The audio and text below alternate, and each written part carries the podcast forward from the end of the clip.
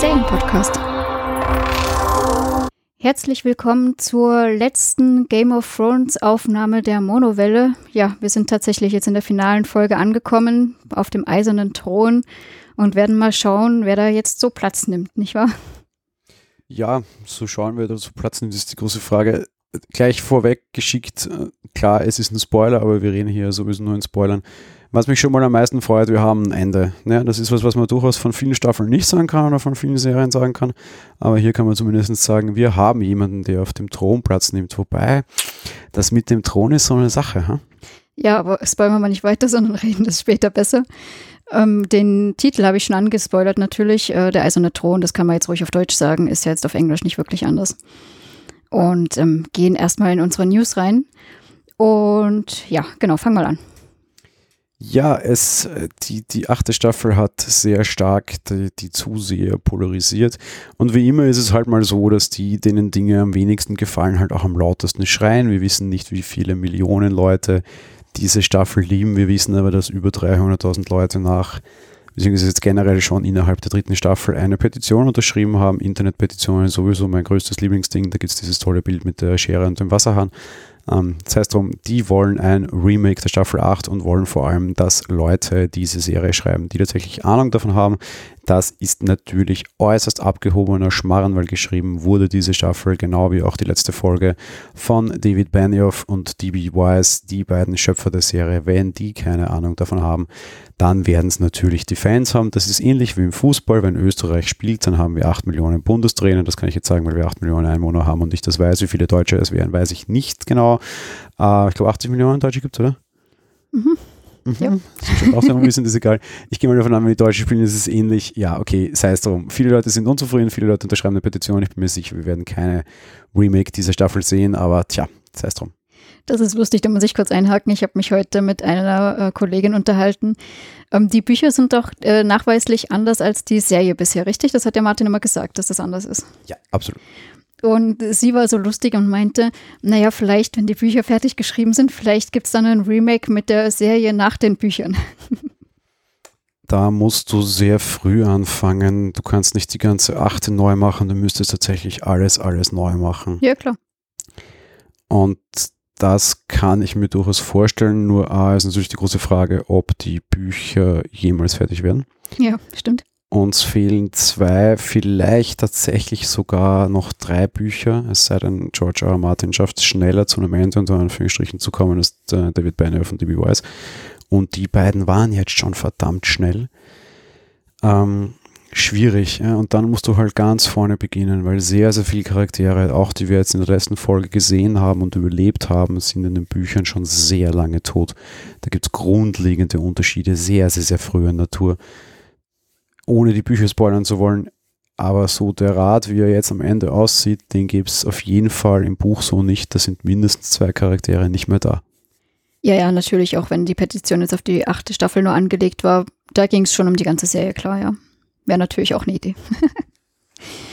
ja, gehen wir weiter. Ähm, auch wenn es so polarisiert hat, äh, war das Finale doch wieder ein neuer Zuschauerrekord, äh, hat einen neuen Zuschauerrekord gebracht. 19,3 Millionen Zuschauer haben sich die finale Folge angeschaut. Die davor lag bei 18,4 Millionen. Ja, ist ganz ordentlich, würde ich behaupten.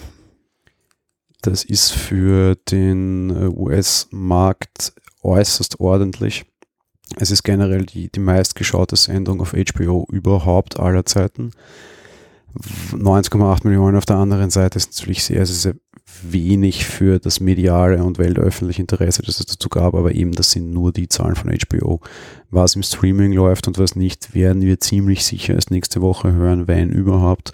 Und was da gerade natürlich auch noch ein großer Punkt sein wird und wo ich hoffe, dass HBO einfach Tonnen von Geld macht und da werde auch ich Geld drauf werfen, sind natürlich die Verkäufe von etwaigen Blu-ray, Super Mega Special Edition, alle acht Drachen, Drohnen, Boxen, Quatsch ich will HBO auch tatsächlich direkt mit Geld bewerfen. Ich, ich äh, habe mir sehr schwer getan, das irgendwie mit Amazon und Sky zu tun. Oder irgendwie Apple meinetwegen, wobei das ist in Österreich sowieso schwierig, weil wir haben ja immer noch keine Serien. Sei es drum, ich will HBO tatsächlich mit Kohle bewerfen. Ich konnte das bisher nicht. Ich werde sie auf jeden Fall mit einer Sammlerbox bewerfen. Quote an sich, ja, wie du sagst, äh, war sehr gut. Ähm, Es wird aber ein Vielfaches im Streaming sein, was halt einfach wirklich zeigt, auch wie diese Serie dann weiter ausstrahlt und was für Geld meiner Meinung nach HBO da in letzter Zeit äh, einfach liegen gelassen hat, auch wenn die Streaming-Deals sicherlich auch ordentlich Geld bringen, aber direkt kassieren wäre wahrscheinlich stärker gewesen. Ich glaube, sehr viele Leute hätten echt HBO abgeschlossen als, als Service, als Streaming-Service. HBO Now gibt es ja in manchen EU-Ländern auch. Äh, ja, sei es drum. Ja, das wäre wahrscheinlich auch für uns ganz praktisch gewesen, klar. Ja, hätte es HBO Now gegeben, hätte ich es auf jeden Fall genommen. Ja. Dumm gelaufen, HBO. Ja, dumm gelaufen ist es auch für die Chinesen. Ich nehme es gleich als Überleitung. Ähm, Anfang der Woche ist ja ein Trade War, der Handelskrieg ausgebrochen zwischen China und den USA, also wirklich in die nächste Runde gegangen. Huawei und Honor können sich gehackt legen, da sie kein Google Android mehr bekommen und keine technischen Produkte mehr bekommen und so weiter und so weiter. Das war das, was gestern vor allem in den Medien war, was allerdings auch eine, eine sehr bösartige Auswirkung ist, wo spätestens meine Liebe zu USA als Chinese jetzt vorbei wäre. Ähm, die äh, Chinesen konnten das äh, Finale von äh, dem Game of Thrones jetzt nicht sehen, weil das geblockt wurde, eben auch aufgrund dieses Handelkriegs. Bedeutet, HBO war nicht sehbar und damit konnte das, Handel, das Finale nicht geschaut werden. Gott sei Dank, was tut der fündige Chinese und in dem Fall halte ich es für absolut legitim und ich möchte das nicht als Aufruf zur Straftat auslegen. Ich sage nur, ich verstehe diejenigen, die das tun. Es wurde halt aus grauen Kanälen runtergeladen, so wie das sicherlich auch viele anderen Zuseher tun, die nicht irgendwelche schlecht qualitativen Streaming-Services bezahlen wollten. ja, ist schon eine Frechheit eigentlich mal wieder, aber hm, schwierig. Ja, ähm, es gibt mal wieder einen Fehler, mal wieder. Ja, wir haben in der, ich weiß gar nicht, was in der langen Nacht oder die danach, gab es schon mal einen Starbucks-Becher, der vor den Nähres stand. Wir haben diesmal zwei Wasserflaschen entdeckt. Also ich muss gestehen, ich nicht, aber andere haben das entdeckt. Man musste auch schon echt genau hinschauen. Also die standen so halb hinter den Füßen der Schauspieler, die gerade auf Stühlen sitzen und blitzen da so hervor. Hm. Also naja, gut, ist natürlich blöd, aber ich habe es nicht gesehen. Ich habe das äh, schon bevor wir das Finale geschaut haben, gelesen und habe dementsprechend drauf geschaut. Ich habe sie auch gesehen. Ich bin sehr gespannt, ob HBO sie ähnlich wie den Kaffeebecher Starbucks, was ja nicht, wie wir wissen, äh, entfernen wird aus der, der finalen Folge und der finalen Version. Ich bin auch dann sehr gespannt, was wir dann mal irgendwann tatsächlich auf Blu-ray ausgeliefert kriegen werden es ist jetzt halt wieder die wahnsinnig große Diskussion da draußen, warum sowas passiert und wie das sein kann. Und das ist alles ganz schlimm und alles ganz fürchterlich. Nur ganz ehrlich, Leute, wenn wir keine anderen Probleme haben und ich bin der Meinung, diese Staffel und auch diese Folge hat wahnsinnig viele andere Probleme, dann ja, es ist okay. Wenn, wenn, wenn das das größte Problem war, dass jetzt irgendwie Kritiker daran finden wollen, ist es in Ordnung, daran jetzt irgendwie das große Game of Thrones Ende aufzuhängen, von wegen alles sinnlos, alles Quatsch. Ja, also wie, wie, gesagt, wenn man keine besseren Gründe gefunden hat, dann sei es drum. Man sieht sie, man muss besser hinschauen als bei einem Kaffeebecher, den sah man sehr leicht, finde ich. Ja, gut, wurscht. Ist schon ein bisschen die Frage tatsächlich, wie, wie, wie sowas übersehen werden kann.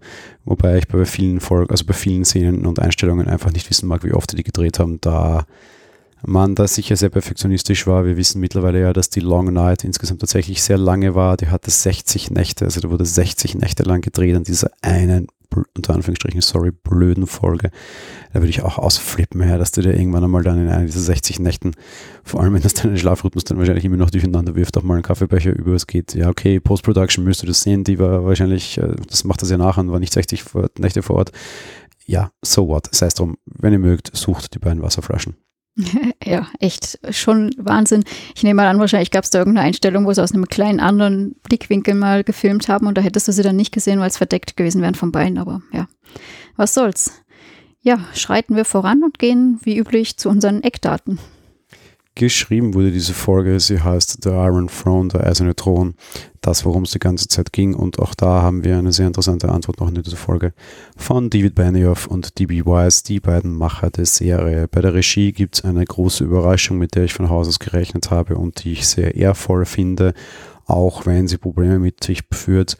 Nein, es führt nicht die beiden anderen Regisseure dieser Staffel die Regie, sondern Regie führen auch David Benioff und D.B. Wise. Die Macher der Serie geben sich zum Abschluss einmal die Ehre und bringen das selbst zu einem Ende mit großen Stärken, die man spürt, finde ich. Nämlich man merkt, dass die, die das Schreiben auch genau die Bilder bestimmen konnten, wie sie wollten allerdings auch durchaus mit der großen Schwäche, dass sie nicht so regieerprobt sind, vor allem wie David Nutter meiner Meinung nach.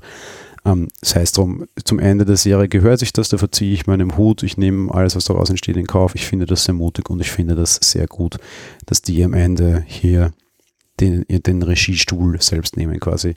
Länge 80 Minuten, es ist nicht die längste Folge, die wir gehabt haben und zugegeben, man schafft sogar, finde ich, da jetzt ein bisschen reinzubringen, dass sich das am Ende so ein bisschen sogar gezogen hat, wa? Ja, schon, aber jetzt nicht ungut oder sowas. Also es war angenehm. Es war generell auch regietechnisch eine sehr interessante Folge, das wollte ich ja nochmal vorweg schicken, passt für mich auch ein bisschen zu den Eckdaten. Diese Folge ist ganz stark auf zwei Teile aufgeteilt und dazwischen liegen Wochen bis Monate offenbar. Und was noch interessanter ist, das hat viele verwirrt, darum mag ich es an der Stelle da jetzt auch sagen, sie erklären es uns nicht genau. Sie machen, regietechnisch machen sie es richtig, weil es war einfach der längste Schnitt, den sie je gab. Also es ist einfach Schnitt schwarz und dann, das waren schon zwei, drei Sekunden und dann erst wieder Bild an. Das war so regietechnisch die Art mitzuteilen, ey übrigens, das ist lange, weil es ist das lange schwarz. Ähm, könnte irgendwie vielleicht unterbrochen werden, wenn irgendwo Werbung eingeblendet wird mal, aber eigentlich war es schon so zu verstehen. Ähm, was halt aber fehlt, ist klar die Ankündigung irgendwie so acht Wochen später. Ich hätte es aber auch relativ affig gefunden, vor allem als Tyrion dann Gott sei Dank eh Showdown Tell ging nicht ganz, er musste es doch teilen, dann eh gesagt hat, aber Fakt ist, die Folge ist sehr stark in zwei Teile gerissen, absichtlich und hat einen klar, zwei, also einen klaren Cut und dazwischen wochenlang Pause, ne? Ja, stimmt. Ähm, eben wird auch so gesagt, also fand ich jetzt alles in Ordnung soweit. Ja, erklärt dann ein Charakter mehr oder minder, ne? Genau, ja. Von dem her, deswegen verstehe ich ja auch die Verwirrung nicht, muss ich gestehen, wenn es der Charakter sogar selber noch erzählt. Aber egal. Ja, wir steigen voll ein und gehen in die Handlung über.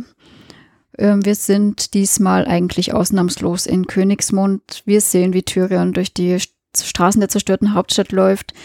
Hinter ihm John und Sir Davos. Überall liegen natürlich jetzt die Trümmer. Er sieht die ganzen verbrannten Leichen von Männern, Frauen, Kindern. Äh, auch noch äh, auch Verletzte, die durch die Straßen irgendwie humpeln. Und er verabschiedet sich von den beiden und lehnt auch die Begleitung derer ab, weil John nämlich noch meint, ähm, es wäre ja zu gefährlich, wenn er sich jetzt allein da bewegt. Aber Tyrion ist der Meinung, diesen Gang hat er jetzt alleine zu machen und so wendet er sich ab und macht sich auf den Weg durch den roten Bergfried und geht nach unten. Also wir haben ja da in der letzten Folge diesen Kartenraum gehabt, wo Jamie mit Cersei nach unten abgehauen ist und im Endeffekt geht er genau diesen Weg und möchte offenbar schauen, ähm, ob Jamie und Cersei flüchten konnten, möchte dort nachgehen und steht ziemlich schnell vor den Trümmern dort im Keller und äh, ziemlich hilflos schon und entdeckt in diesen Trümmern dann auch äh, die goldene Hand und schließlich, als er da ein bisschen die Steine beiseite schiebt, die Leichen der beiden. So, dann muss ich jetzt ganz kurz einhaken und ich werde das heute generell öfter tun, weil ich gerne auch hinterfragen würde heute, gerade fürs Finale, glaube ich, ist das wichtig.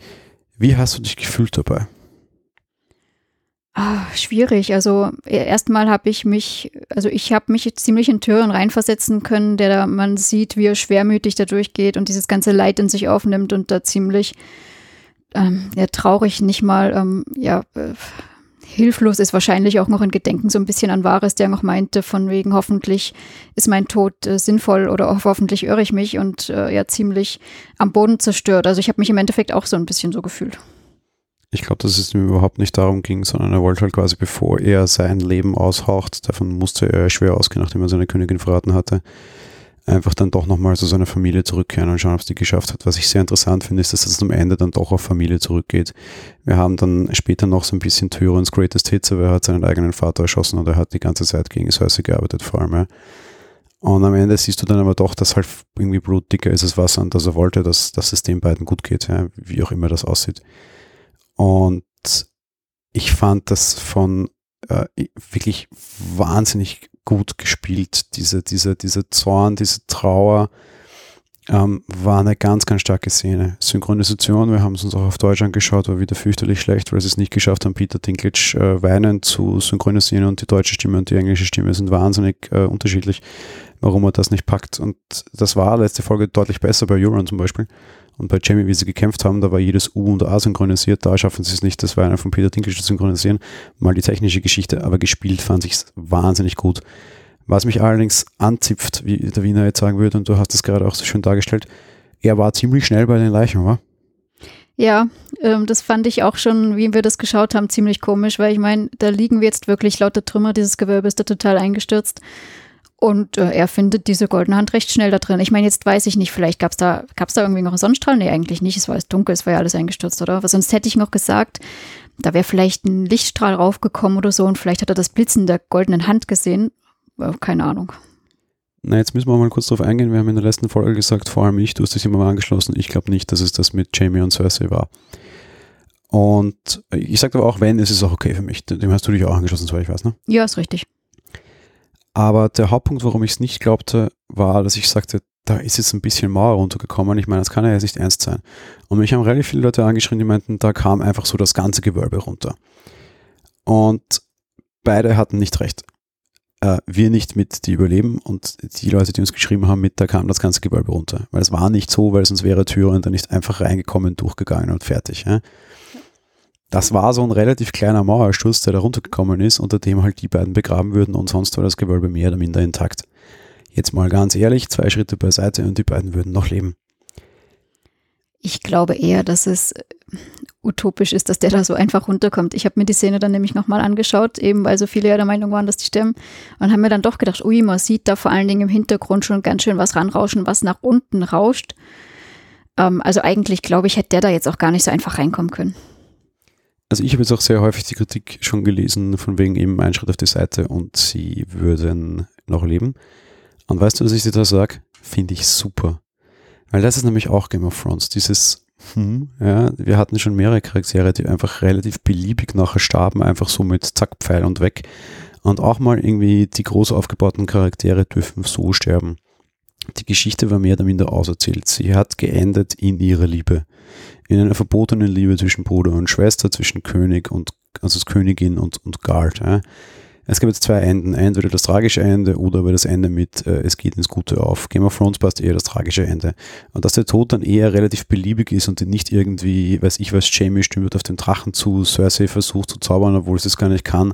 und Emilia Clark steigt mit ihrem Viech auf und äh, metzt irgendwie tausend Leute nieder. Jamie bleibt als einziger noch drei Sekunden stehen, ehe er umfliegt Nein, ich finde es okay. Ja. Game of Thrones hat nie Heldengeschichten erzählt. Game of Thrones war immer beliebig und Game of Thrones war immer dreckig.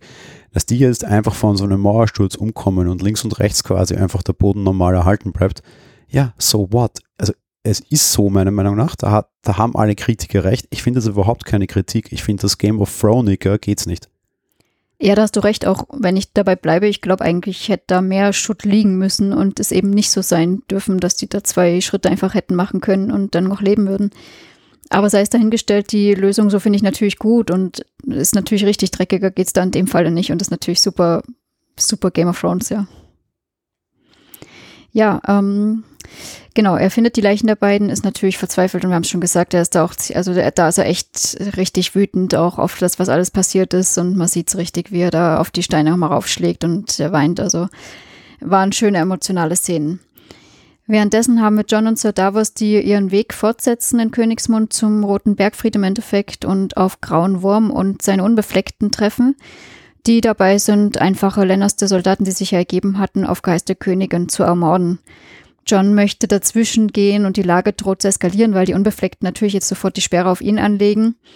Und Davos hält ihn quasi gerade noch ab, dass er da sich äh, selbst umbringen lässt. Und ja, so beschließt John, dass er mit Daenerys reden muss generell wieder so Stichwort, wie fühlst du dich? Ich mag diesmal beginnen bei dem Weg durch die Stadt schon vorher von Tyrion, also sagt er mag alleine gehen und wir so ein paar viele Leichen sehen, sehr viele noch verstümmelte Lebende.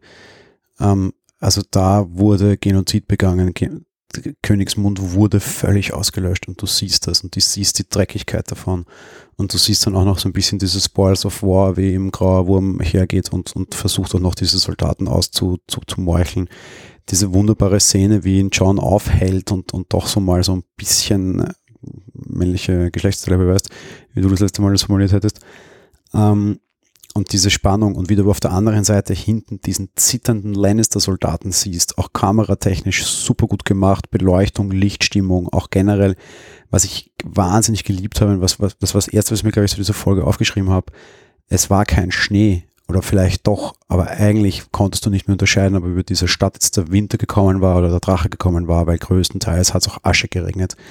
Und ich fand dieses Bild generell so sensationell gut, dass war wahnsinnig gut gemacht und wahnsinnig gut gespielt. Von allen, außer von, von Harrington wieder mal, ja. Weil Grauer Wurm hat wahnsinnig gut gespielt und du hast ihm den Zorn so aus dem Gesicht gesehen, wie fest sich der auf die Zähne gebissen haben muss.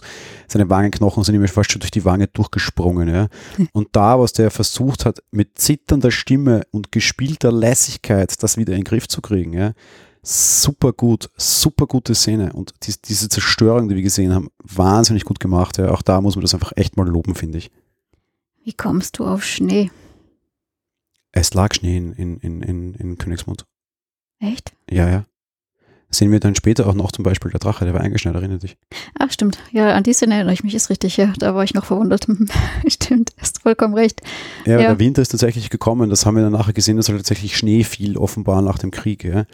Aber wie, wie Tyrion runter in diese Krypt steigt, ja, in diesen Kartenraum halt auch, wo die alten Drachenköpfe liegen, da war es Asche ganz sicher. Ja, natürlich, ja. Mhm dass du da gar nicht mehr den Unterschied erkennst, auch zum Beispiel als Zuschauer, war nicht schlecht, sondern fand ich einfach wahnsinnig genial. Ja. Das ist das Erste, was ich mir zu der Folge aufgeschrieben habe, wenn, wenn Asche zu Schnee wird, Punkt, Punkt, Punkt. Ja. ja. Das fand ich einfach wunderschön gemacht und wahnsinnig stimmungsvoll. Ja. Auf jeden Fall, ja. Und Grau war wirklich sensationell. Ich meine, John war da wieder ein bisschen, ja, er sah gefühllos aus, aber hm, kennen wir schon. Ja, dann setze ich fort und wir sehen Danny, wie sie auf ihrem Drachen eingeritten kommt und wir sehen die meiner Meinung nach die beste Einzelszene, die du dir als Wallpaper rausgreifen kannst, die wir in Game of Thrones gesehen haben. Du siehst, wie sie quasi vor dem, also so Perspektive der Drache weit, weit, weit hinter ihr, aber sie kommt aus diesem Torsturz heraus. Der Drache hinter ihr öffnet seine Flügel, du siehst aber nur die öffneten Flügel und es sieht aus, als hätte Danny quasi Drachenflügel. Wahnsinnig genial. Und sie sieht als wie der große Dämon aus. Ja, ja, wahnsinnig genial, mehr wollte ich nicht sagen. Und stimmt, ich habe gestern schon gemeint, Drachenflügel haben eher sowas von Dämonenflügeln. Ne? Ja, wunderbar schön gemacht, oder? Und da auch wieder Hochachtung, David Beine von DB, also David Beine von DB Weiss, toll, ja. Da, dafür war es gut. Auf jeden Fall. Die Szene habe ich geliebt. Ja, und sie hält dann vor den größtenteils verbleibenden Dothraki und Unbefleckten. Das waren schon noch ganz schön viele. Es dürften in der Schlacht jetzt auch nicht viele umgekommen sein, weil eigentlich hat er sie alles mit dem Drachen erledigt. Eine Rede. Wir sehen auf der Seite ein riesengroßes rotes Banner mit schwarzen Drachen drauf oder was umgekehrt, weiß ich nicht, aber schwarz-rot zumindest ähm, runtergelassen an einer Burgmauer. Wie viele Dothraki da in ihrer Freizeit dieses Banner gestrickt haben und wo das plötzlich herkam, würde ich gerne wissen. Segel. Aber war es ein, ein Bootsegel? Ich bin ziemlich der Meinung, dass es ein Bootsegel ist und es wurde einfach von einem der Schiffe genommen und darauf gehängt. Das klingt sogar halbwegs plausibel. Das würde ich gelten lassen. Ähm, sie spricht jedenfalls quasi vom Fuße des Roten Bergfrieds zu ihren verbleibenden Kriegern.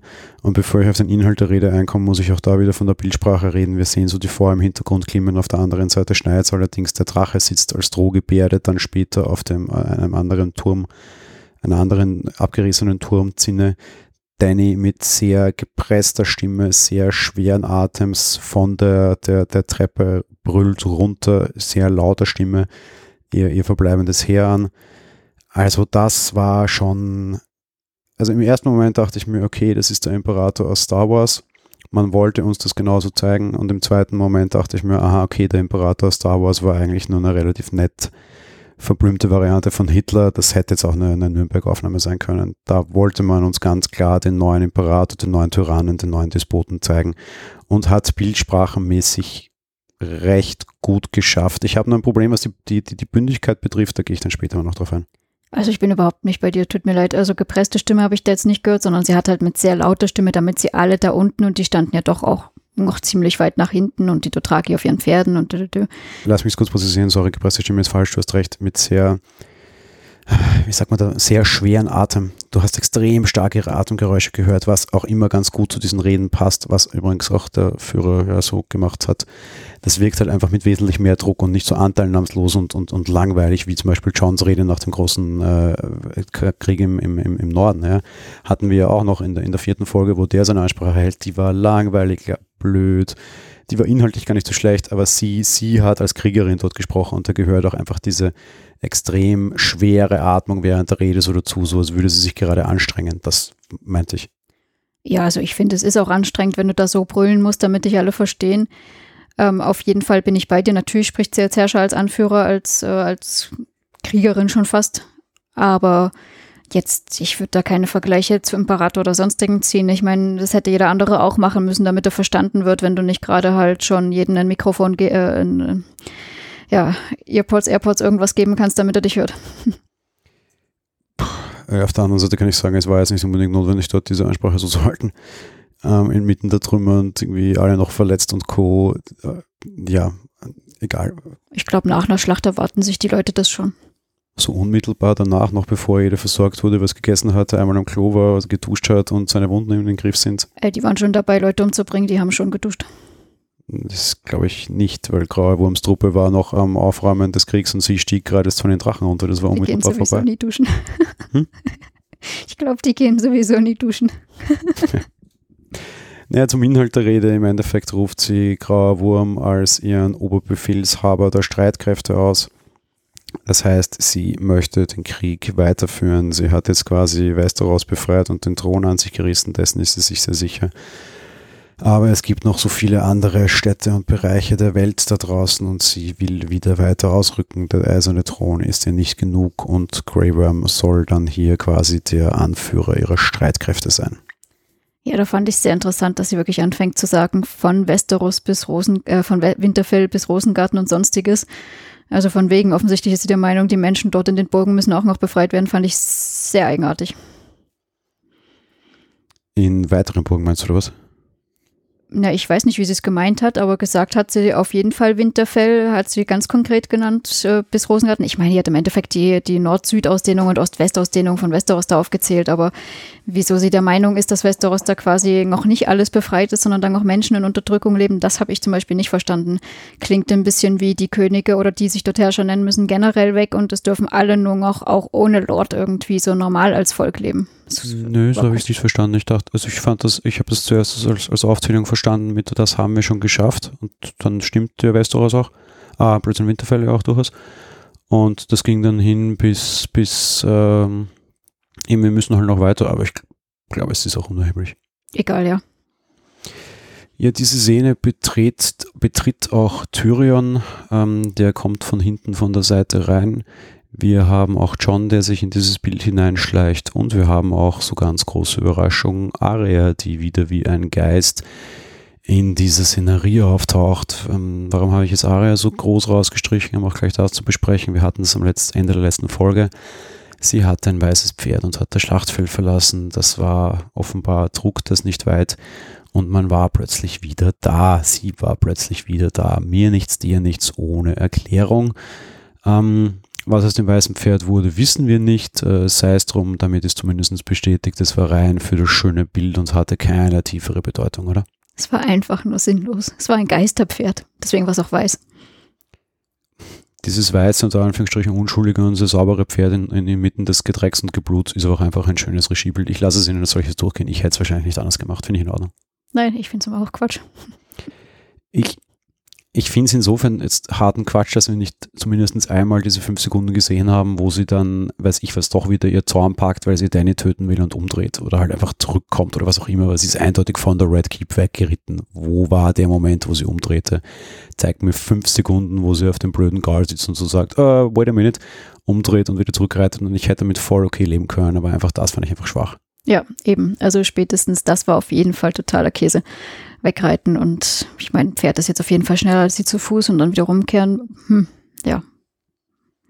Und Tyrion macht in der Szene als einziger der, der anwesenderen, größeren Charaktere etwas, was ich sehr spannend finde. Er tritt nämlich vor, nimmt seine, seine, das Symbol der Hand, diese Porsche quasi, oder diese, dieser Pin, dieser große halt, äh, einfach ab, stellt sich neben sie und wirft in die Treppe hinunter. Ein, ein sehr kleines Symbol, das sehr einfach ist. Danny konfrontiert ihn damit äh, und meint äh, quasi natürlich auch, dass er den Bruder befreit hat und sie damit hintergangen hat. Äh, war eh klar, seine Zeit ist sowieso verwirkt, aber das ist natürlich ein wahnsinnig effektiver öffentlicher Angriff vor allen ihren Leuten, ihr quasi den, die Gefolgschaft zu verweigern, indem er nicht mehr ihre Hand sein will. Genauso das möchte er damit mitteilen. Du siehst auch, wie extrem sie hadert. Ich liebe Emilia Clark in, in der Szene generell, wie viel Mimik und Gestik sie im Gesicht hat. Und sie beschließt sich dazu, ihn ergreifen zu lassen, was für ihre Verhältnisse ja eine sehr milde Tat ist. Es hätte sich auch keiner gewundert, wenn sie gesagt hätte, Köpfchen, glaube ich. Ja, ich war sogar verwundert. Also erst habe ich gedacht, sie führen ihn nur nach hinten, damit äh, der Drache jetzt nicht andere mit seinem Feuer erwischt oder so. Aber wir sehen ja dann tatsächlich, wie sie auch hinterher geht und er wirklich erstmal nur abgeführt wird, also nichts mit gleich verbrennen oder ähnlichem. War schon stark. Also ich meine, ich fand es auch von Türen stark davor zu gehen und generell diese, äh, diese Verweigerung der weiteren Gefolgschaft war natürlich ganz groß. Ja, und sie damit zu konfrontieren, was sie getan hat, aber ja. Ich finde, du sagst auch einfach sehr stark ihre Zerrissenheit und damit begründet sich, warum sie es getan hat. Und es war ein erheblicher Fehler, weil alles wäre anders ausgegangen, hätte sie Tyrion an dieser Stelle hingerichtet. Ich habe die Zerrissenheit ehrlich gesagt gar nicht gesehen. Hm, dann sei es drum. Äh, wesentlich weniger, also noch weniger Zerrissenheit sehen wir an der Stelle dann drauf in Johns Gesicht, weil der wird nämlich, äh, Arya stolpert ihm über den Weg, weil es wäre böse, Arya ist äh, elfenhaft wie immer und äh, konfrontiert ihn nochmal damit, dass äh, ja hier gerade einiges schiefgelaufen ist und Danny natürlich eine Gefahr ist und äh, das äh, schlauer Punkt, an den ich so nicht gedacht hatte, aber allein durch einen kühlen Blick hätte man das durchaus annehmen können. Arya offenbart John, dass sie glaubt, dass Danny ihn durchaus töten könnte. Schließlich und endlich wäre er der rechtmäßige Thronerbe. Sie weiß es, sonst wissen es nicht allzu viele. Dementsprechend wäre es durchaus schlau, John in kürzester Zeit ums Eck zu bringen, weil er ihr gefährlich werden könnte. Ja, da fand ich Ayas Aussage auch stark, die sagt, sie ist bereit zu töten. Ich, ich sehe das oder ich, ich sehe das in dem Blick oder irgendwas. Äh, ja, war wieder eine klare Analyse, zu der John niemals fähig wäre.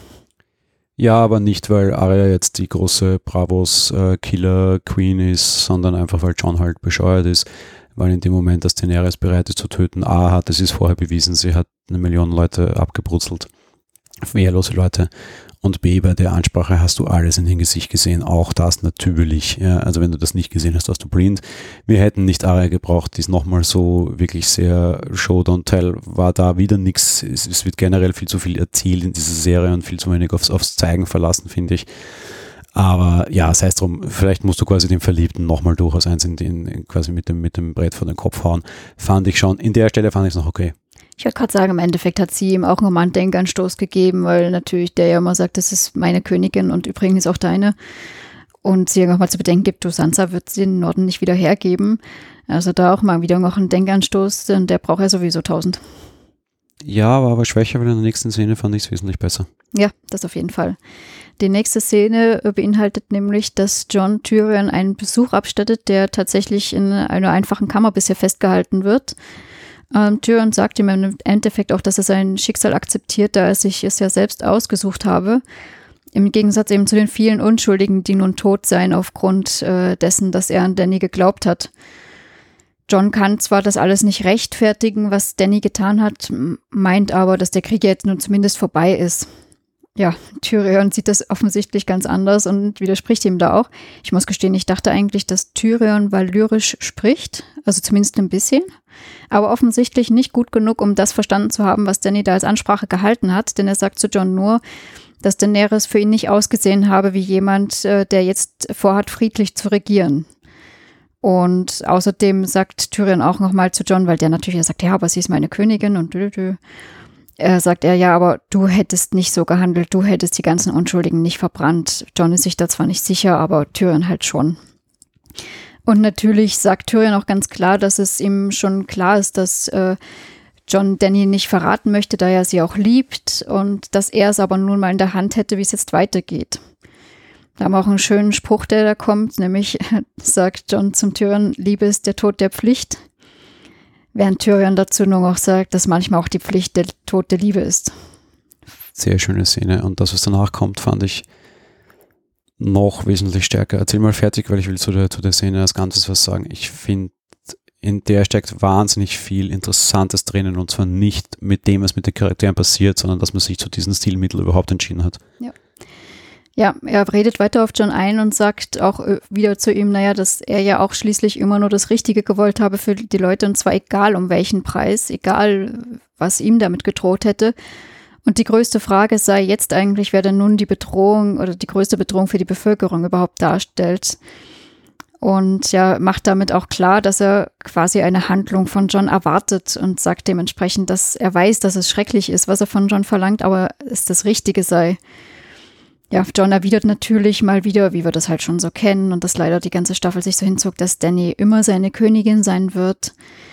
Und ja, Tyrion gibt hier wieder den letzten Denkanstoß, den quasi Arya schon zuvor gegeben hat, nämlich dass Sansa und Arya sich nicht beugen werden und John eine Entscheidung treffen muss und zwar schnell.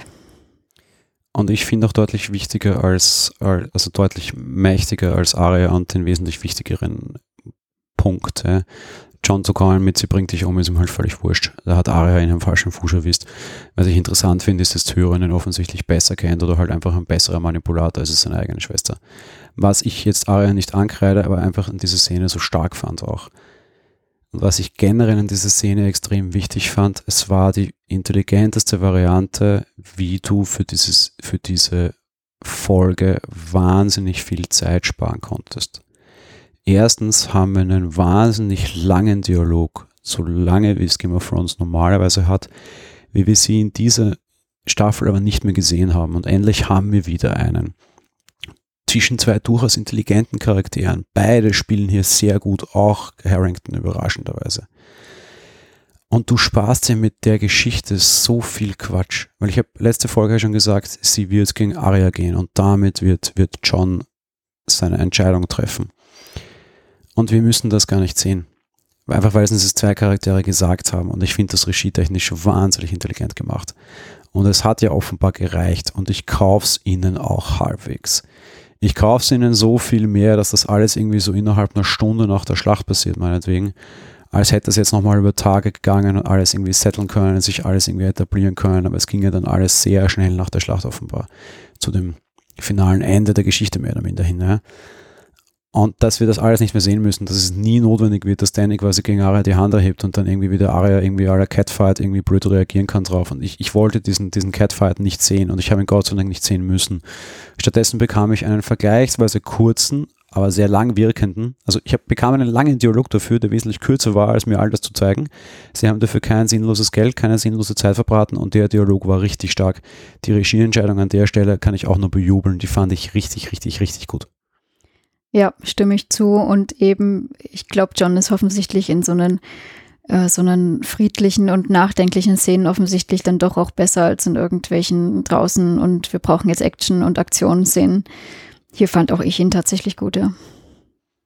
Ich finde John eigentlich am besten, wenn wir schon darüber reden, in Schlachtszenen. Ich kaufe ihm am meisten den Krieger ab, der nichts sagt.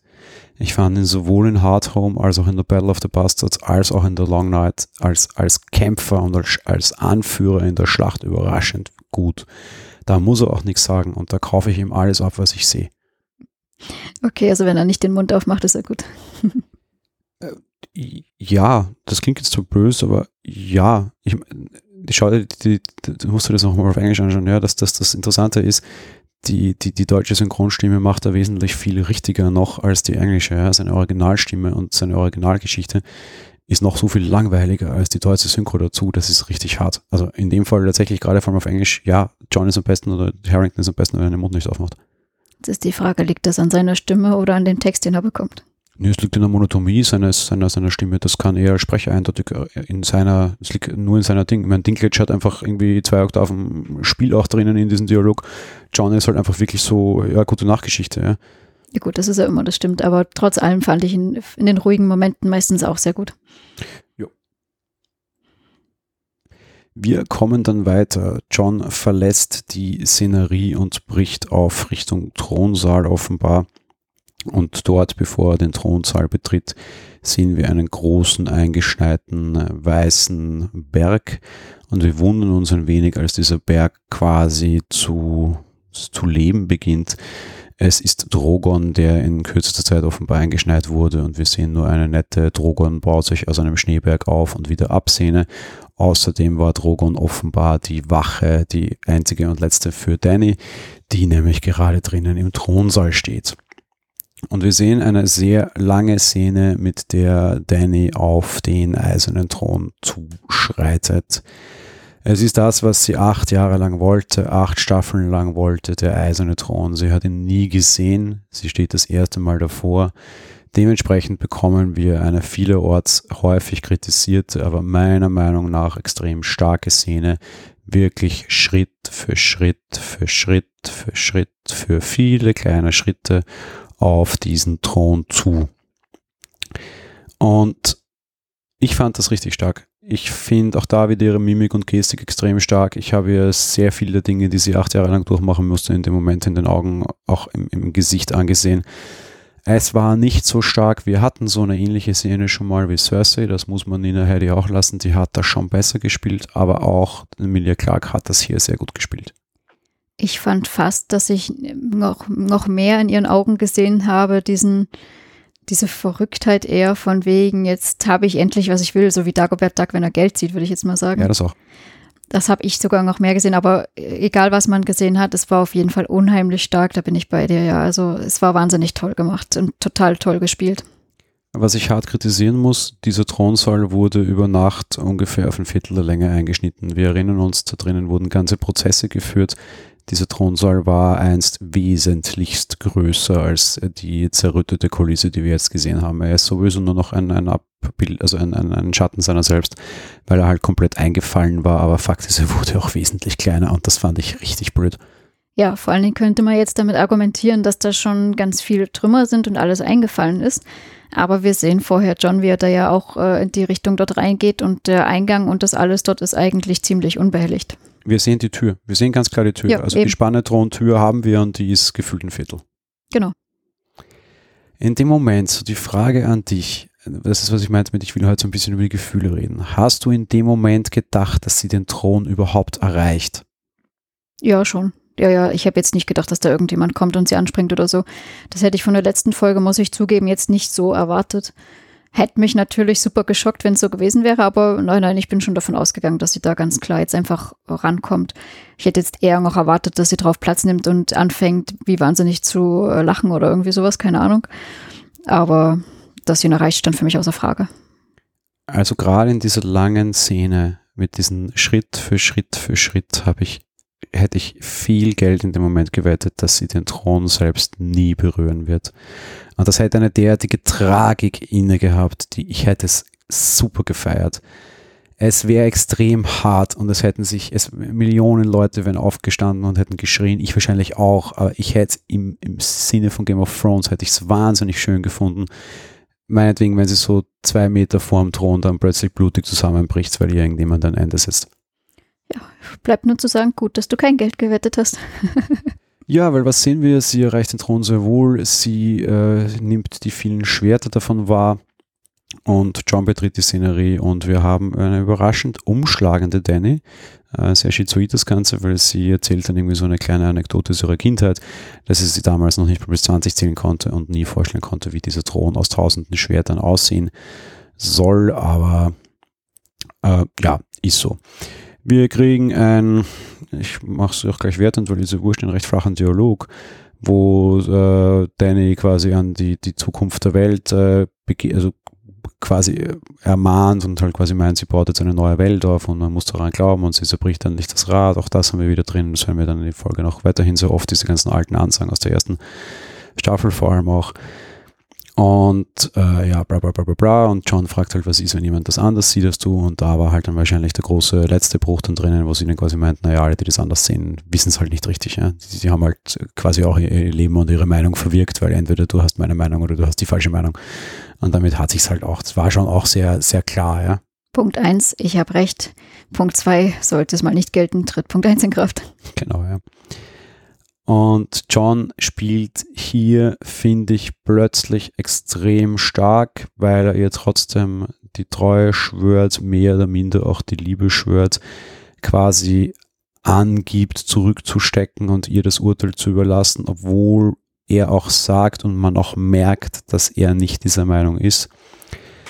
Äh, er, er schwört ihr das letzte Mal als seiner Königin die Treue und sie küssen sich und wie sie sich küssen, ersticht John Danny mit einem Dolch und wir haben eine relativ kurze, aber dann doch, glaube ich, relativ stark überraschende Sterbeszene. Ja, ging recht fix, also hat gut getroffen. Das Schönste, das kann ich jetzt quasi aus dem Wohnzimmer erzählen, was sonst keiner gewusst hätte, würde ich jetzt nicht sagen, äh, dass dann bei dir plötzlich einfach nur kam mit, das war's jetzt. ähm, ja, und auch das, so einfach war es dann am Ende, ja.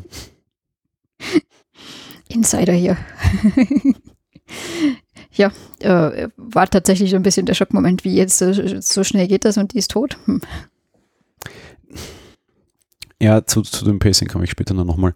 Für mich kam danach die beste Szene der ganzen äh, Finale an sich. Äh, Drogon bekommt offensichtlich mit, dass seine Mutter gestorben ist, kommt quasi seitlich in diesen Thronsaal hinein, sieht die Szenerie, ob er weiß, dass John das war oder nicht, keine Ahnung. Wir wissen noch nicht, wie intelligent diese Drachen sind. Drogon ist jedenfalls äh, nicht traurig, sondern eher wütend, setzt zu einem großen Feuerstrahl an und verbrennt in diesen großen Feuerstrahl nicht John, womit, glaube ich, sehr, sehr, sehr viele gerechnet hätten, sondern er fackelt den eisernen Thron ab, da er aus Eisen ist, reicht Drachenfeuer, um ihn komplett einzuschmelzen und Drogon schmilzt diesen Thron ein. Ich fand das die mit Abstand verdammt beste Szene in dieser Folge. Ja, fand ich auch sehr stark. Ich muss allerdings bei dem Drachen noch kurz dazwischen gehen. Also ich bin der Meinung, er weiß das. Der funkelt ihn nämlich böse an. Und auf der anderen Seite, ähm, der sieht auch traurig aus, weil er stupst die Danny wie so eine Katze erstmal so von der Seite an, wie hey, beweg dich doch. Also ist schon traurig und wütend. Ja, jetzt war schon sehr emotional gemacht, aber auf der anderen Seite schaut er auch John es nicht unbedingt großartig hasserfüllt an, zumindest nachher nicht mehr nach, nach der Thronschmelzszene. Es ist überraschend, weil der stärkste Schauspieler in dieser Szene war auf jeden Fall der Drache. Das ist mal kein großartiges Lob für die anderen beiden Schauspieler, weil die Sterbeszene war nicht so groß, wie man sie gehofft, äh, erhofft hätte und auch emotional definitiv nicht so mitnehmend. Überraschenderweise ist das mit dem Drachen nachher, finde ich, wesentlich emotionaler. Ja, das auf jeden Fall natürlich. Also das andere, ich meine, sie konnte nicht mehr emotional sein und ähm, er hat seine Entscheidung schwerfällig getroffen. Warum schmilzt Drogon den Thron? Ja, das ist eine gute Frage. Also erst haben wir ja überlegt, ob da drei Dracheneier drin sind, äh, haben wir keine gesehen. Ja, ist lustig, weil wir beide so überlegt, so von wegen, hm, hat der wahnsinnige Targaryen der Dracheneier vielleicht reingetan, hätte ich, wenn ich eine wahnsinnig hätte, hätte die gefunden tatsächlich hier. Ja, vor allen Dingen nachdem, ich glaube, ich weiß gar nicht, ob ich hier drüber spekuliert habe und gesagt habe, dass Drachen ihr Geschlecht ändern könnten und vielleicht hat er irgendwo Eier gelegt oder es sind schon vor Urzeiten mal welche gewesen, egal. Ähm, ich habe mir dann überlegt, dass äh, der Drache wahrscheinlich der Meinung ist, dass dieser blöde Thron für all den Wahnsinn immer verantwortlich ist und der ist jetzt zu vernichten. Ich würde es auch so sehen. Und das ist so dieses, und um den kleinen Haufen Metall ging es euch die ganze Zeit. So dieses, irgendwie ist der Drache dann plötzlich für mich auch so als Zuschauer, auch wenn es vielleicht nicht so gemeint ist, aber ich fühle mich dann auch so, so dieses so Game of Thrones, so das Spiel an sich ist einfach absurder Quatsch. Ja. Und dafür mussten jetzt irgendwie Millionen Leute sterben für diesen blöden Haufen Metall, forget it. Ja. Ähm, ich glaube tatsächlich schon, dass man uns auch durchaus A, so wie immer mal den Zuschauer und sein, sein Verhalten und sein Handeln kommentieren wollte. Das machen Benny von Weiß sehr gerne und sie machen es die Folge noch häufiger. Da stört es mich dann hart, in der Szene stört es mich nicht. Und ich glaube auch sehr stark, dass quasi der Drache einfach sagen wollte, so, das hat meine, meine, meine, meine Mutter umgebracht und meine, meine beiden Brüder vielleicht auch. Ja ja, spannende Geschichte. Was passiert dann im Endeffekt? Er bringt John nicht um, mit dem haben, glaube ich, sehr viele andere Leute gerechnet. Ich nicht. Ich fand John nie gefährdet, du? Oh, grundsätzlich nicht. Also ich meine, es sah zwar so aus erst, als würde Drache auf ihn speien, aber selbst wenn er das gemacht hätte, hätte ich ihn jetzt nicht für gefährdet gesehen. Ich wäre immer noch der Meinung gewesen, dass er sonst wahrscheinlich als Targaryen auch feuerfest gewesen wäre unter Umständen. Aber rein gefährdet war er für mich nicht. In dem Moment hat sich für mich entschieden, ob John auf den Thron kommt. Hätte der Drache auf ihn gespielt und er wäre feuerfest gewesen, wäre für mich klar gewesen, John ist auf dem Thron. In dem Moment, wo er es nicht tat, wusste ich, okay, ähm, Reddit hat recht. Wir haben es letzte Folge schon besprochen. Wir durften auch dann, wir mussten auch recht behalten. Das war ja nicht meine, mein, mein Guess, sondern ich sage auf Reddit, zwei Leute, die immer sehr stark waren, haben schon was anderes vorausgesagt und das könnte kommen. Das habe ich ja letzte, letzte Folge schon vorgetragen. So kam es am Ende auch. Für mich war in der Minute klar, okay, so ist es jetzt. Ja. Jo, Drogon schnappt sich Danny und haut mit dem Leichnam ab. Er fliegt einfach weg. Ähm, ich bin mir sehr sicher zu wissen, wo er hin ist. Das sind sich eh sehr viele Leute. Er ist ziemlich sicher in Valyria. Da waren wir ja schon mal, da leben auch teilweise noch die Fantasiegestalten, ob er jetzt eine mitnimmt oder nicht, ist wurscht. Ich habe, ich weiß nicht, ob ich es on tape gesagt habe oder nur dir, aber ich war am meisten gespannt, was mit Drogon passiert eigentlich tatsächlich noch in dieser Staffel die Variante, dass keiner die Superwaffe kriegt, weil die wäre nun mal so die eine Atombombe, sondern die einfach sich selbst entscheidet, wisst ihr was, ihr könnt mich alle gerne haben, ich bin dann mal weg, äh, gefällt mir fast am besten. Ja, stimmt. Ich meine, im Endeffekt äh, ist ja tatsächlich so diese Einsicht von wegen, ah ja, dafür habe ich jetzt alle Menschen umgebracht und das hat meine Mama getötet und jetzt äh, tschüss, danke, war's. Ist natürlich grundsätzlich nett, auch wenn ich es trotzdem irgendwie komisch fand, dass er den Leichnam halt irgendwie mitnimmt. Fand ich persönlich sehr seltsam. Ja, man kann natürlich es wieder diverseste Auferstehungsgedanken bringen, aber in der letzten Folge einer, einer, einer, einer Serie finde ich das quatschig. Ja, meine Güte, er wollte halt einfach sein, sein, sein Frauchen quasi mitnehmen und warum nicht? Ja, ich finde es trotzdem komisch, weil eben, nein, an Auferstehung glaube ich da auch nicht oder irgendwas, aber es ist, ja. Ich finde es komisch, er kann ja auch niemanden begraben oder irgendwas. Und damit Schnitt, Blackout oder im Schwarzbild und das durchaus relativ lange. Man konnte schon drei, vier Mal durchatmen. Und damit war es das eigentlich. Und da jetzt die große Frage an dich, die sehr häufig diskutiert wurde. Hätte das das Ende dieser Folge und dieser Serie sein sollen? Hm, nein. Allein schon deswegen, weil ich keinen befriedigenden Abschluss für die ganzen Charaktere gehabt hätte. Sei jetzt mal die Stark-Charaktere oder auch andere. Und die Frage darum, wie es jetzt grundsätzlich mit ganz Westeros weitergeht, wäre da auch nicht geklärt gewesen. Also das hätte ich blöd gefunden.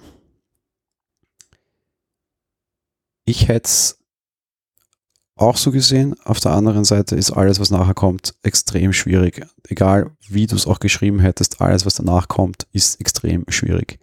Also dieses, man soll aufhören, wenn es am besten ist. Gut, dann hätten wir wahrscheinlich irgendwo Mitte Staffel 7, Ende Staffel 6 vielleicht aufhören müssen, wenn man jetzt ganz zynisch ist.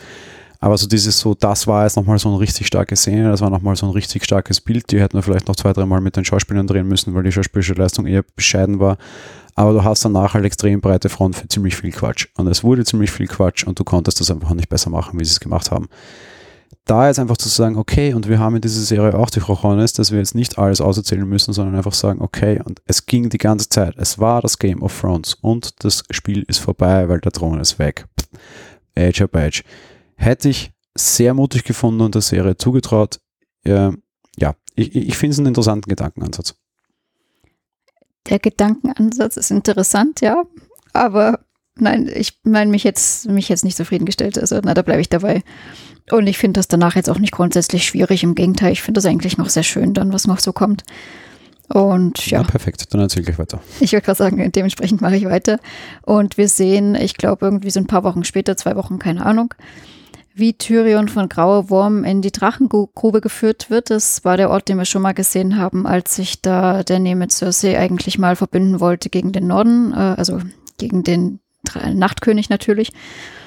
Und dort haben sich Arya, Bran, Sansa, Sir Davos, Asha, Brienne, Gendry, Tully, Sam und ja, überlebende Lords und Ladies von Westeros halt versammelt. Die komplette Muppet Show, inklusive Leute, die wir nicht kennen, was ich gleich das erste große Kritik einführen mag. Jetzt am Ende, wo wir die große Abschiedstournee starten, war klar, dass es das jetzt sein wird. Das war quasi das Herr der Ringe, die Rückkehr des Königs, die lange, lange Abschiedstournee, Gott sei Dank relativ kurz ist schon in Ordnung. Warum man da jetzt nochmal neue Charaktere zeigen muss, keine Ahnung. Dass der Junge aus dem, aus dem grünen Tal, da ich weiß nicht mehr, wie er heißt, jetzt irgendwie zu einem äh, recht ansehnlichen erwachsenen Mann wurde, okay, den kannte ich noch, den habe ich auch schon mal gesehen, dass da aber irgendwelche Pfeifen sitzen, die ich überhaupt nicht kenne, die mir völlig wurscht sind, in einem extrem emotional ergriffenen Moment, in einer Szene, wo es nur noch um den reinen Abschied geht. Es war eine der dümmsten Regieentscheidungen, die ich in meinem Leben gesehen habe, weil da müssen einfach nur Muppets sitzen, die ich kenne und nicht nicht neue Puppen, die ich für drei Sekunden rausziehe, weil es einfach wurscht war. Ihr habt den Zuschauer jetzt emotional angegriffen. Ihr wollt jetzt 30 Minuten lang ein emotionales Herzschlagfinale mit großen Tränen aufbauen und genau so versäbelt ihr es komplett. Ich muss gestehen, auf die, die ich nicht kenne, habe ich nicht geachtet. Ich habe hauptsächlich die gesehen, die ich kenne, aber ja, wahrscheinlich, weil die anderen eh nicht geredet haben, so groß.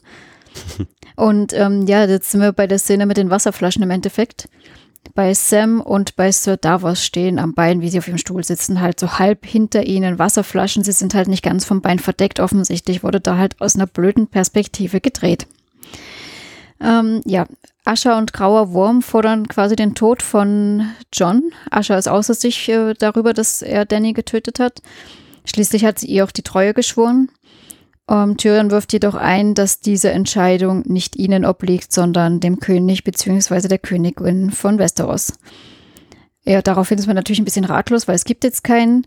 Grauer Wurm wirft ziemlich emotionslos ein, so dann, ja, dann äh, bestimmt halt ein. Und Sam schlägt vor, nachdem es ja darum geht, dass es dem Volk gut geht, sollte man doch vielleicht das Volk wählen lassen. Und ich habe schon gedacht, um Gottes Willen, bitte, bitte nicht jetzt. Ich, ich war schon fast davor, durchzudrehen. Ja, Gott sei Dank alle anderen auch. Es wird nämlich ziemlich belächelt und belacht und äh, kommt sowas wie von wegen, ja, da kann ich mal mein Pferd oder mein Hund auch wählen lassen.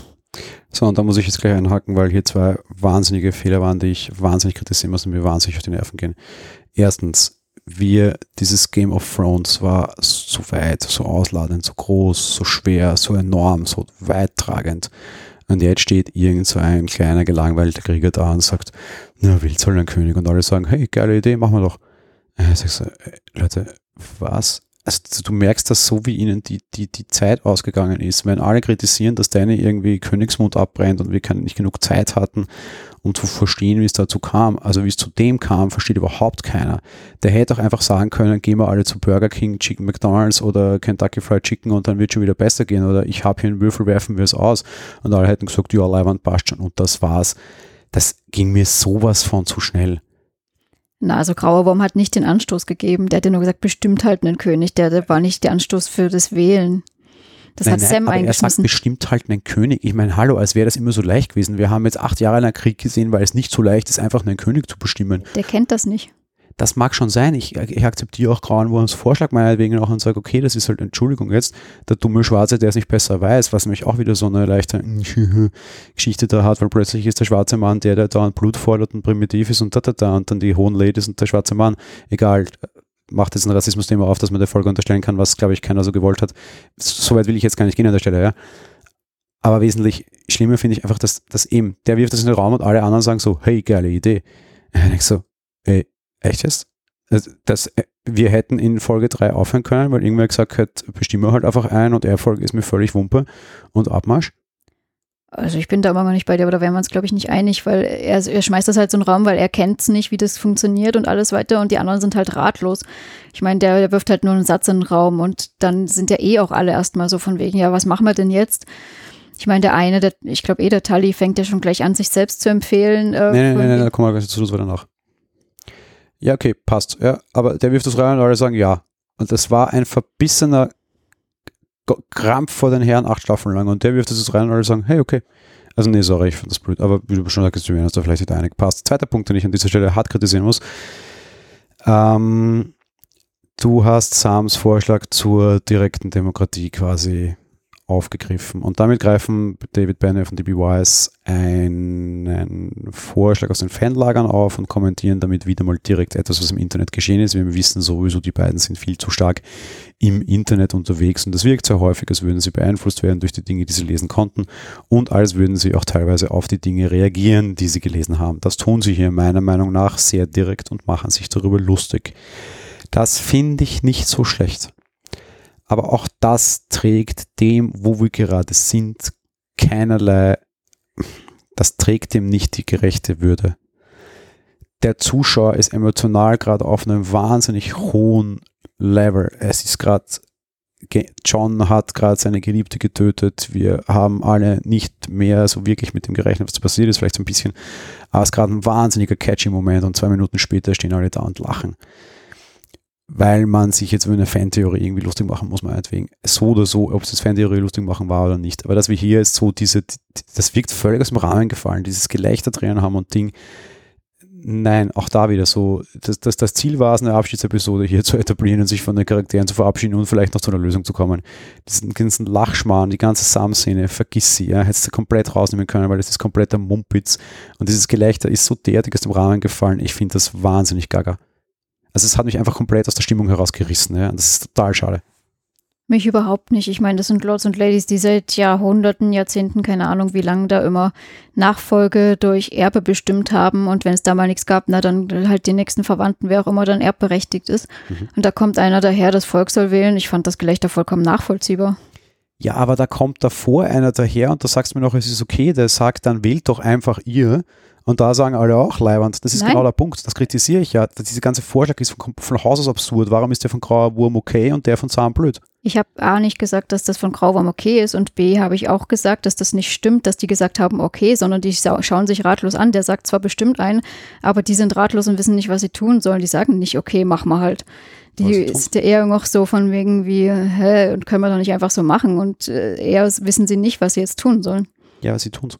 Ja, ja, das schon, aber nicht, weil er das sagt und okay, mach mal. Es ist kein, ja, wir stimmen dir zu, du hast recht, mach mal jetzt eben. Ja, wieso? Innerhalb einer Minute danach sind wir in, in, dem, in, dem, in dem Dreh drinnen, wer soll es werden? Und das ist völlig normal. Und diese Normalität, die darf es nach acht Staffeln Krieg um den Thron nicht geben.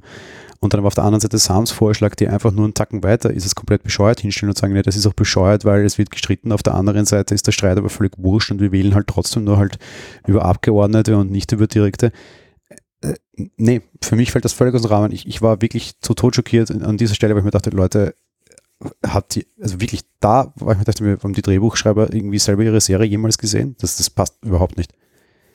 Wie gesagt, ich halte das immer noch für ein unbedarftes Ding und äh, mich hat es nicht rausgerissen, aber ist egal.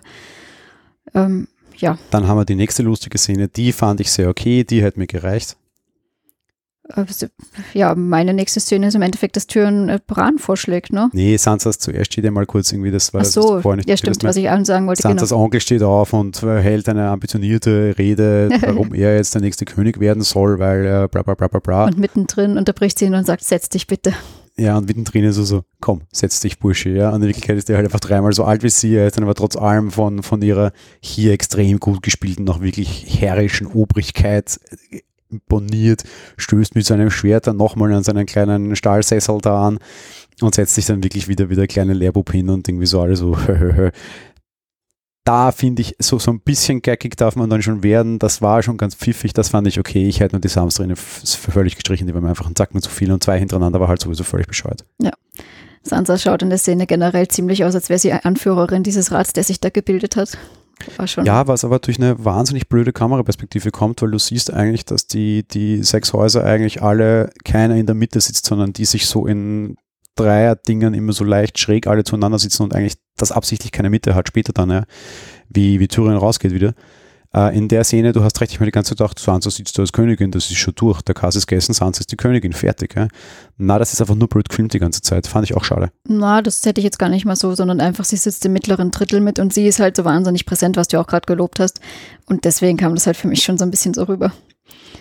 Ja, ähm, eben nachdem diese flammende Rede kommt, äh, ich glaube auch, dass es grauer Wurm ist. Oder nee, ist es egal wer. Irgendeiner meint zu Tyrion von wegen, ob er etwa der König sein will. Tyrion verneint das aber und sagt quasi so um Gottes Willen. Und sagt im Endeffekt, dass nichts mächtiger sei als eine gute Geschichte, hält dann eine kurze Rede und schlägt im Endeffekt Moment, Moment, Moment, Moment, vor. Wie kommen Sie zu einem neuen König? Und Sie fragen Tyrion, der in Ketten steht. Okay, das kaufe ich noch. Und dann hält Tyrion, der jetzt lange Zeit hatte zu überlegen, eine wahnsinnig tolle Ansprache und sagt, am Ende ist derjenige, der die beste Geschichte hat, der beste Herrscher, oder? Ja, er sagt, kein Herrscher, kein Lord kann eine mächtige Geschichte aufhalten. Genau.